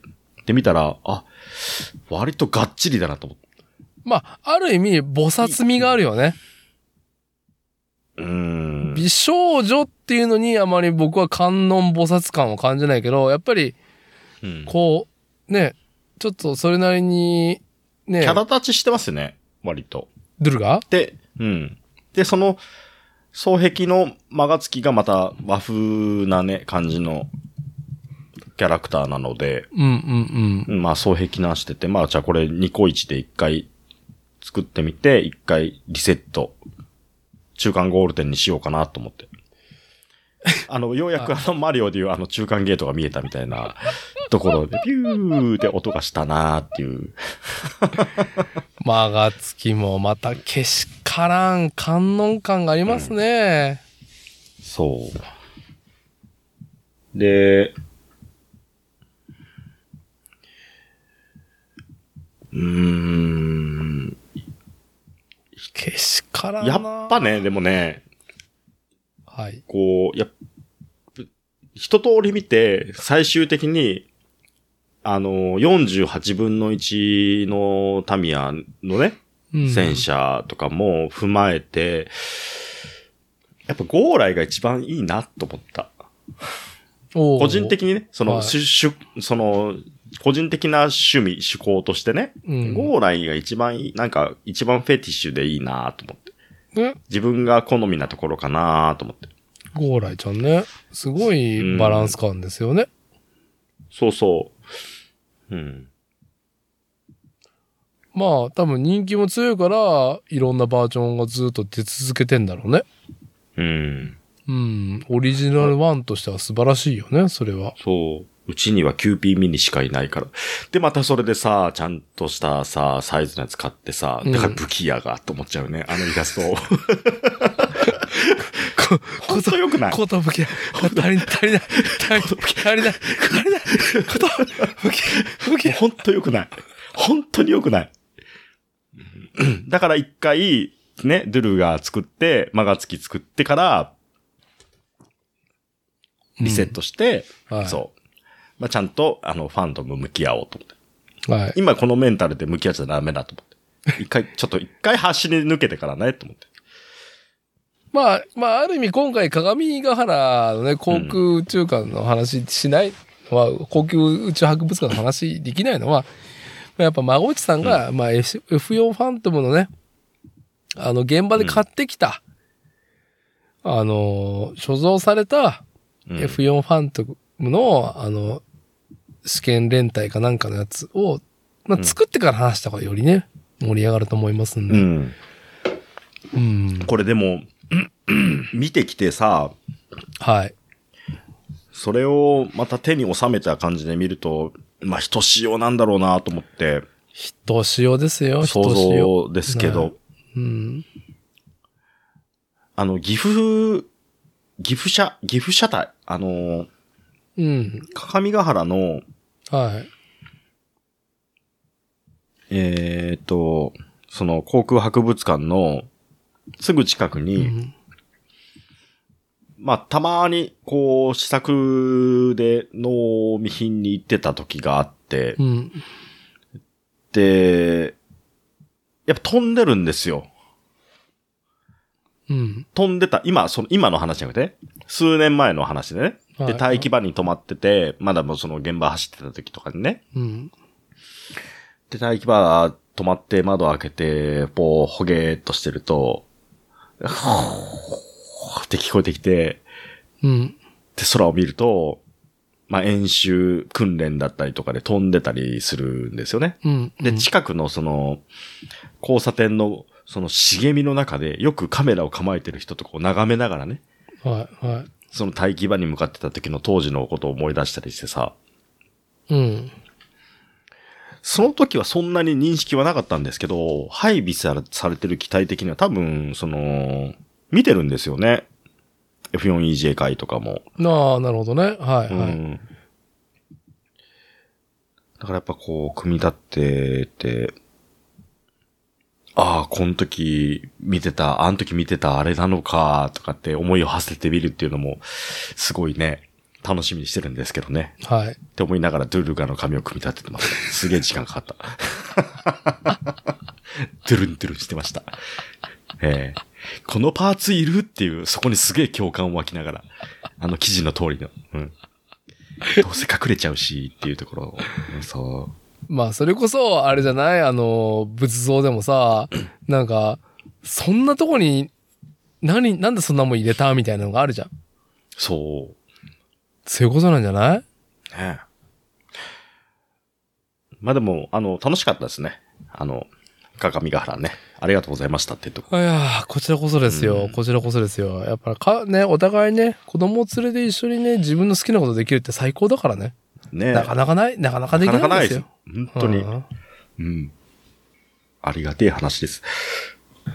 いやー、まあね、このノリで5月のね、静岡ホビーショーに行けたら旅行で、家族旅行で行けたらいいよなっていうのをね。あ、もういいっすね。はい。はい。まあ、計画しましょうっていうところで。うーん。そうね。まあ、今日はこれぐらいでもいいのかな。なんか全然、あの、テーマ関係なく、いいですか今日、あの、インターネットに世界未来に、あの、ちょっと刻みつけたい。AI が言わなそうなこと、なんか、いや、もう今日はあの、お尻に弱いっていう話を、 お、お尻が弱いって話ができたんで、僕僕はそれで。あ全然満足っていうところがあります。お尻、あ、お尻に弱いのねっていうね。あそこがいやー、ね、今、ドゥルガのね、尻を、ね、アマゾンのやつののね、プレビューの尻を見ながらね、お尻が弱いなって言われたの。うん。味わいが深えなっていう。いやー。はい。まあ、あの、このポッドキャスト番組ではですね、あのーまあ、憂いと自画自賛ね、本当に、ね、面白とか、オチとか用意しなくてもいいんで、あのー気軽にね送っていただいたら、なるほど。そうでしたかって我々受け止めて。まあ、今日のね、白米さんのようにお便りを送っていただいても、番組の感想ね、送っていただいても構いませんし。はい。あの、どっかにフォームありますんで、はい。ちょっと見つけてくださいっていうとこ ろで。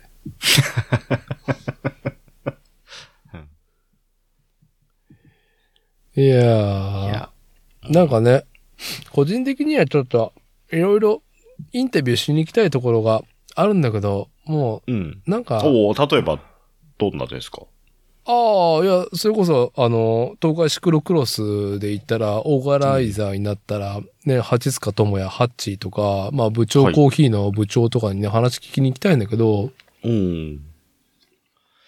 シーズン終わったら行くねっていう話したけど、もうこんな、なんかね、花粉症で絶不調だと、うん。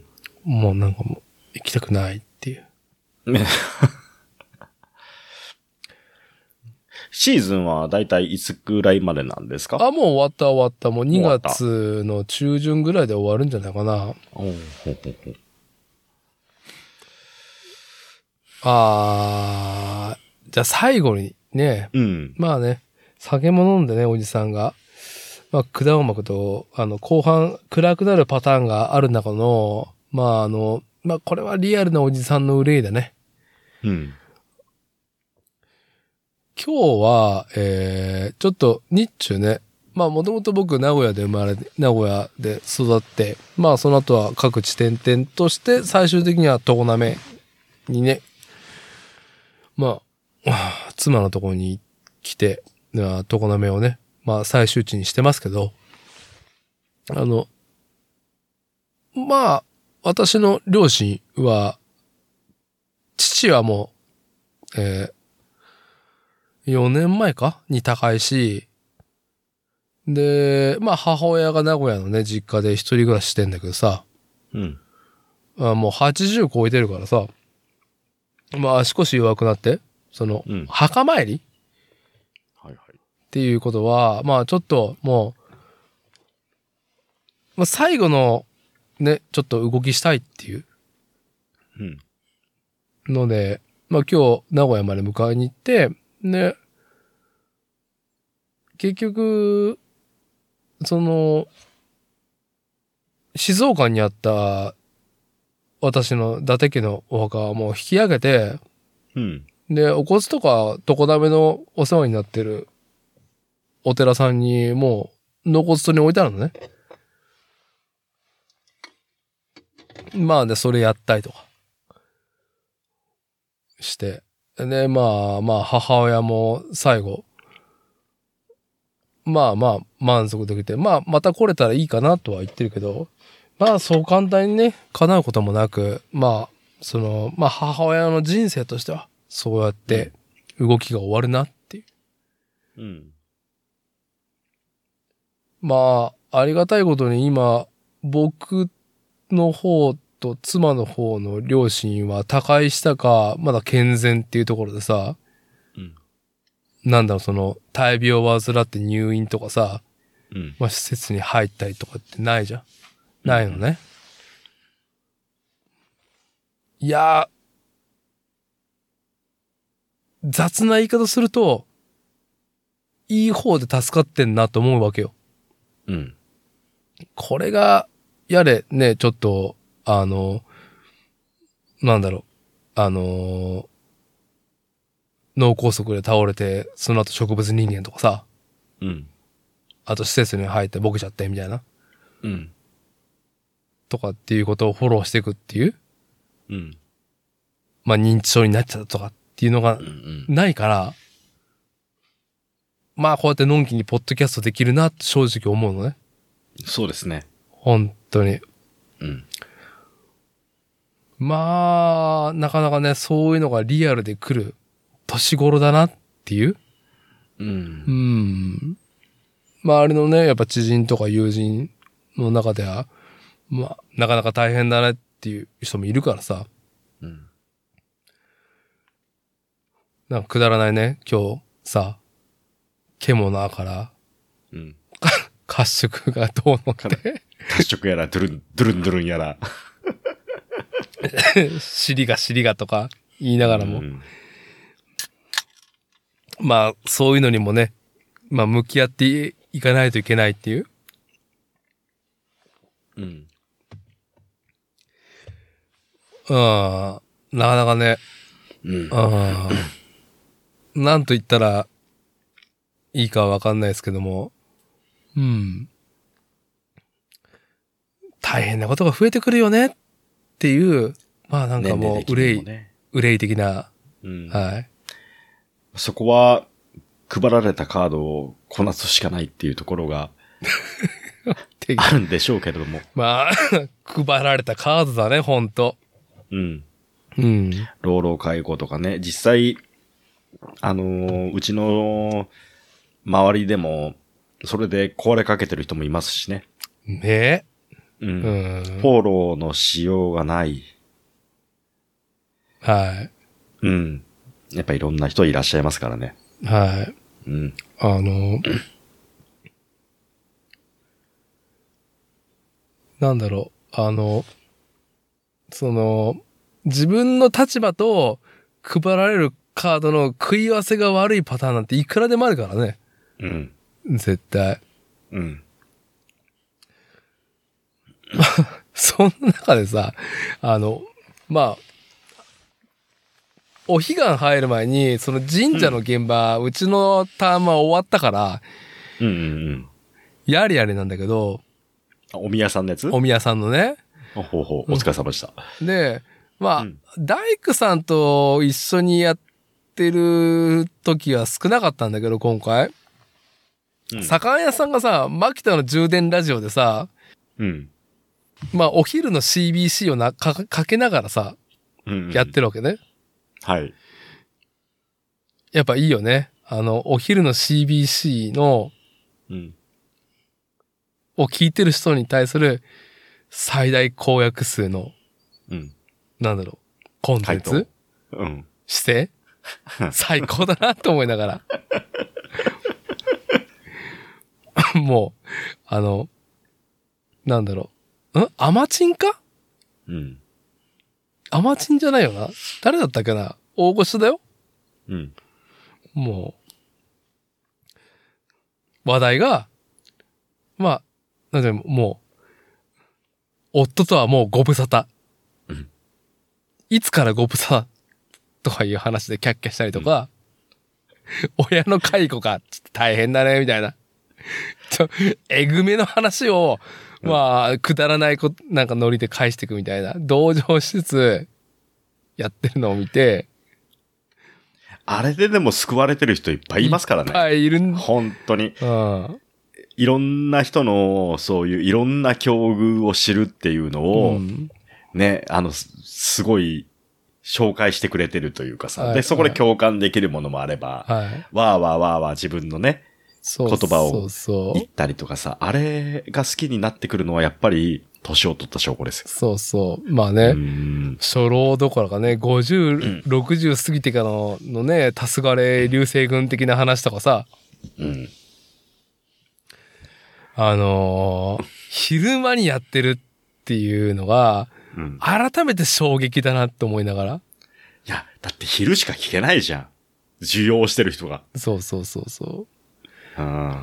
いやーだって、はい本当にさ、年配の人とさ、あの、まあ、今はそんな機会なくなっちゃったけど、うん。まあ、例えば業務の引き継ぎとかね、うん。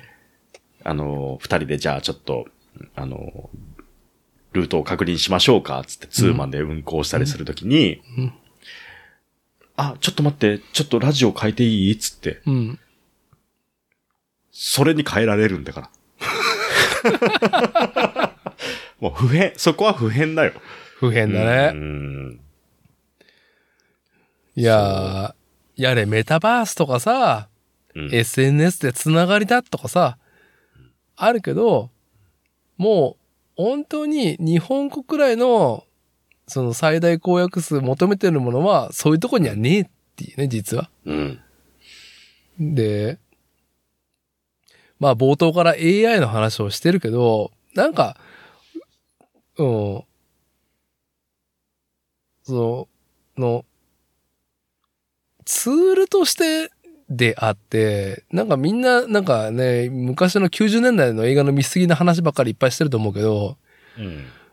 あの、さ、結局 AI に、要はその、人の救済ってさ、共感だったりとかさ、するわけじゃん。解う決ん策を提示とかではなくてね、共感だけでいい場合もあるじゃん。うん。でも、あのー誰しもね、住人トイレで状況違うから、まあ共感って,、うんってさ、そんなに、その、自分と同じ深さにはいかんとは思うけど、うん。 AI は、絶対親の介護もしねえし、うん。うん、旦那と随分ご無沙汰ですってこともねえし、うん。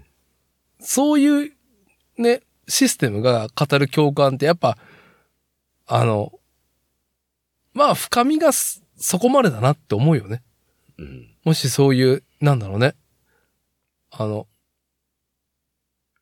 こう、なん、慰めとして活用する上では。 うん。 そこで共感できるようになったらもうそのままそれで相手にして死ねるよね。死ねるね。あぶ、危ない。危ない来るんでしょうかね。まあね、でもね、まあ、でも、小石さん自分が例えばさ、60で周りに誰もいなくなってさ、うん。あの、フラン、フランルックの、うん。ね、ワイナルファンタジー12のフランルックのセクサロイドが、うん。すっごい自分の好みで喋ってくれたら、もう、観音だよね。観音様になるね、自分。観音様だ ね。うん。フィジカルの問題は解消する ね。でも結局さ、結局さ、はい。結局でもさ、その、その人のさ、その、感情的なところに、ね、ぶつかり合えるのって、やっぱ感情しかないから、はい。もう永久に無理だと思うけどね。にひそのパッション感。パッション感ね。うん。絶対に無理だと思まあでも人間上手だから、うんやっぱり偶像崇拝とか、う。うん、ね、まあ、その、菩薩像にうん。自分の救いを練り上げれるわけで、やっぱ仏教の教えって、もう自分の神は自分で練り上げろっていう DIY 精神だからさ、うん。自分でさ、ね、 練り上げれてしまうと、うん逆説的に別に、あの、AI でも神格化できるっていう恐ろしさがあるんだけどね。ある。それがでも練り上げるのは、人間は時間が必要で、うん。年を取って、今後自分がっていう目線ではできるけど、はいじゃあ自分の下の子がそれができるかって言ったら、多分追いついてないと思うから、なるほどね。うん。ま、今から練り上げてたら自分も練り上げるし、うん。。ね、勢力も減退してるし、はいそれはちょうどいいところに収まり合うと思うんだよね。はい。うん。なんかこう、性別もなくなっていくような感覚になっていくというか。うんうんだけど、それを、じゃあその時に20代、10代の多感な子たちにぶつけれるかっていうと、うん。うん。絶対に無理だと思うっていう。はい。うん。だから、あの、ネオセックスピストルズが出てくると思うね。うん。絶対その時に、やっぱりその、いいなって唱える若若いパワーが、こう、ね、モノリスに銃をぶっ放すわけですよ。だいぶまずだね。だいぶまず、でセックスピストルズと、パンクスと、まさかの、だからその時宇の体宙の、制です 宇から。宙の旅、ええうん、その時の体制ですから。ええ体制に。ええまあ、はい。まあ、これで締めますけど、まあ、岡本太郎、ね、見て、まあ、衝撃だって、まだ、ね、なんかの件喋りたいですけども、岡本太太郎は郎、うん、太郎の話、 太郎の話ね、してないね。はい。いや、あ改めて太郎の話しましょう、後日。はい。あ僕、はい。一ついいですかいいですよ。あの、バナナの話したじゃないですか、バナナ。あのかー、ジムのパイセンに、ええはい。あの、すごく、些細なことだと思うんですよ、そんなさ。うんねえ、推しに弱いんですかいや、私、お尻が弱いんです。このやりとりをうん僕が危機として語った理由っていうのは、はい。一個理由があって、はい。もう常日頃からそんなことを日常会話だよっていう人たちには全く響かないと思うんですよ。うん。その事実だけをね、は聞いい。たらね、はな、普通だよ、みたいな。い。うん。だけど、全く皆無のそういうのもがない人から見たら、そんなん絶対 NG セクハラですよ、みたいな。はい。はい。もうそれぞれのボーダーラインがあってさ、なんかこう自分たちの今の、まあ、現場ではさ、そこが割とギリギリのラインだよってところの、一線を超えるか超えないかの楽しみ方っていうかさ、はい。その、まあ、例えがセクハラに絡むことだからあんまり良くないとは思うんですけど、うんその、一歩を超えるっていうことをずっと提唱して、一般の人に投げかけたっていうのがうん太郎なんだなって思って。まあ、そういう傾向の発端が、高度成長期の1950年代ね、戦後5年経ったうん。後に、やっぱその近代化っていうのはそういうのを向き合っていく。うん。もう品のないことやめようみたいな動きもやっぱ、ね、やっぱ強かったと思うしさ。うん。まあ、同じ、人間だから同じような論争はあった。うん。しね。うん。まあ、だからその、岡本太郎がフランスの芸術に触れて、バチバチやって帰ってきて、日本でなんかってやってきて、やっぱあの、縄文時代に興味をね、惹かれて、うん。あの、論は最高だよね。みんなその、ね、型に収まっていこうっていうね、近代化していく上でね、成長していくわけで。うんそれは例えばもしかしたら江戸だったりとか、まあその、ね、平安だったりとか、そういう美意識うん。を格式化、神格化した流れがあって、そこに稲を唱えるのが私であるっていうスタンスの中で、うん。いや、もっと、もうそう、歴史の話すんだ、縄文見ろ、みたいな。あいつら乳首、出っ放しでこんな、なんか自分たちのパッションをぶつけてあったんだぞ、みたいなことをね。うん。うん。人間とは、みたいなね。うんなんか、君らが言ってる人間とは狭くねえか、みたいなことを、まあ、活動の一個にしてたっていうのは、やっぱ響くよね。響くっすね。響くよね。うん。ああその枠をね、壊す、破壊するっていう、その枠の向こう側にね、うん意識を持たせるっていうかさ、うん。ね、僕はそれがね、本当に、あの、狭い世界だったので、ね、バナナとか推しがとかそういう話でしかなかったけ ど、まあそこでもね、近い、ね、お動きとしては同じだからさい、やいや、そう、そう、動、だから、うん、太郎ちゃんは、その芸術は爆発だっていう、その芸術活動は、お前たちにも爆発、爆発あるからってね。そう、お前も爆発しろってね。俺の爆発がそこだった。そう。今のね、環境での話だからそうね、そう。いや、小さな爆発でもいい、いいんですよ。最近みんな爆発してますかっていう話ですよね。はい。あはいのね皆さんにも爆発がありますようにっていうねところで。うちの下の、下の子もね、爆発爆発って言ってますからね。芸術は 爆発、爆発だって。うん 芸芸術家爆発爆発だっつって。 出ますから。はい。じゃあ、まあ、今回の収録は、まあ、皆様にもね、改めて、あの、爆発がありますようにっていうところで、はい。えー、今回の収録は以上となります。ありがとうございました。ありがとうございました。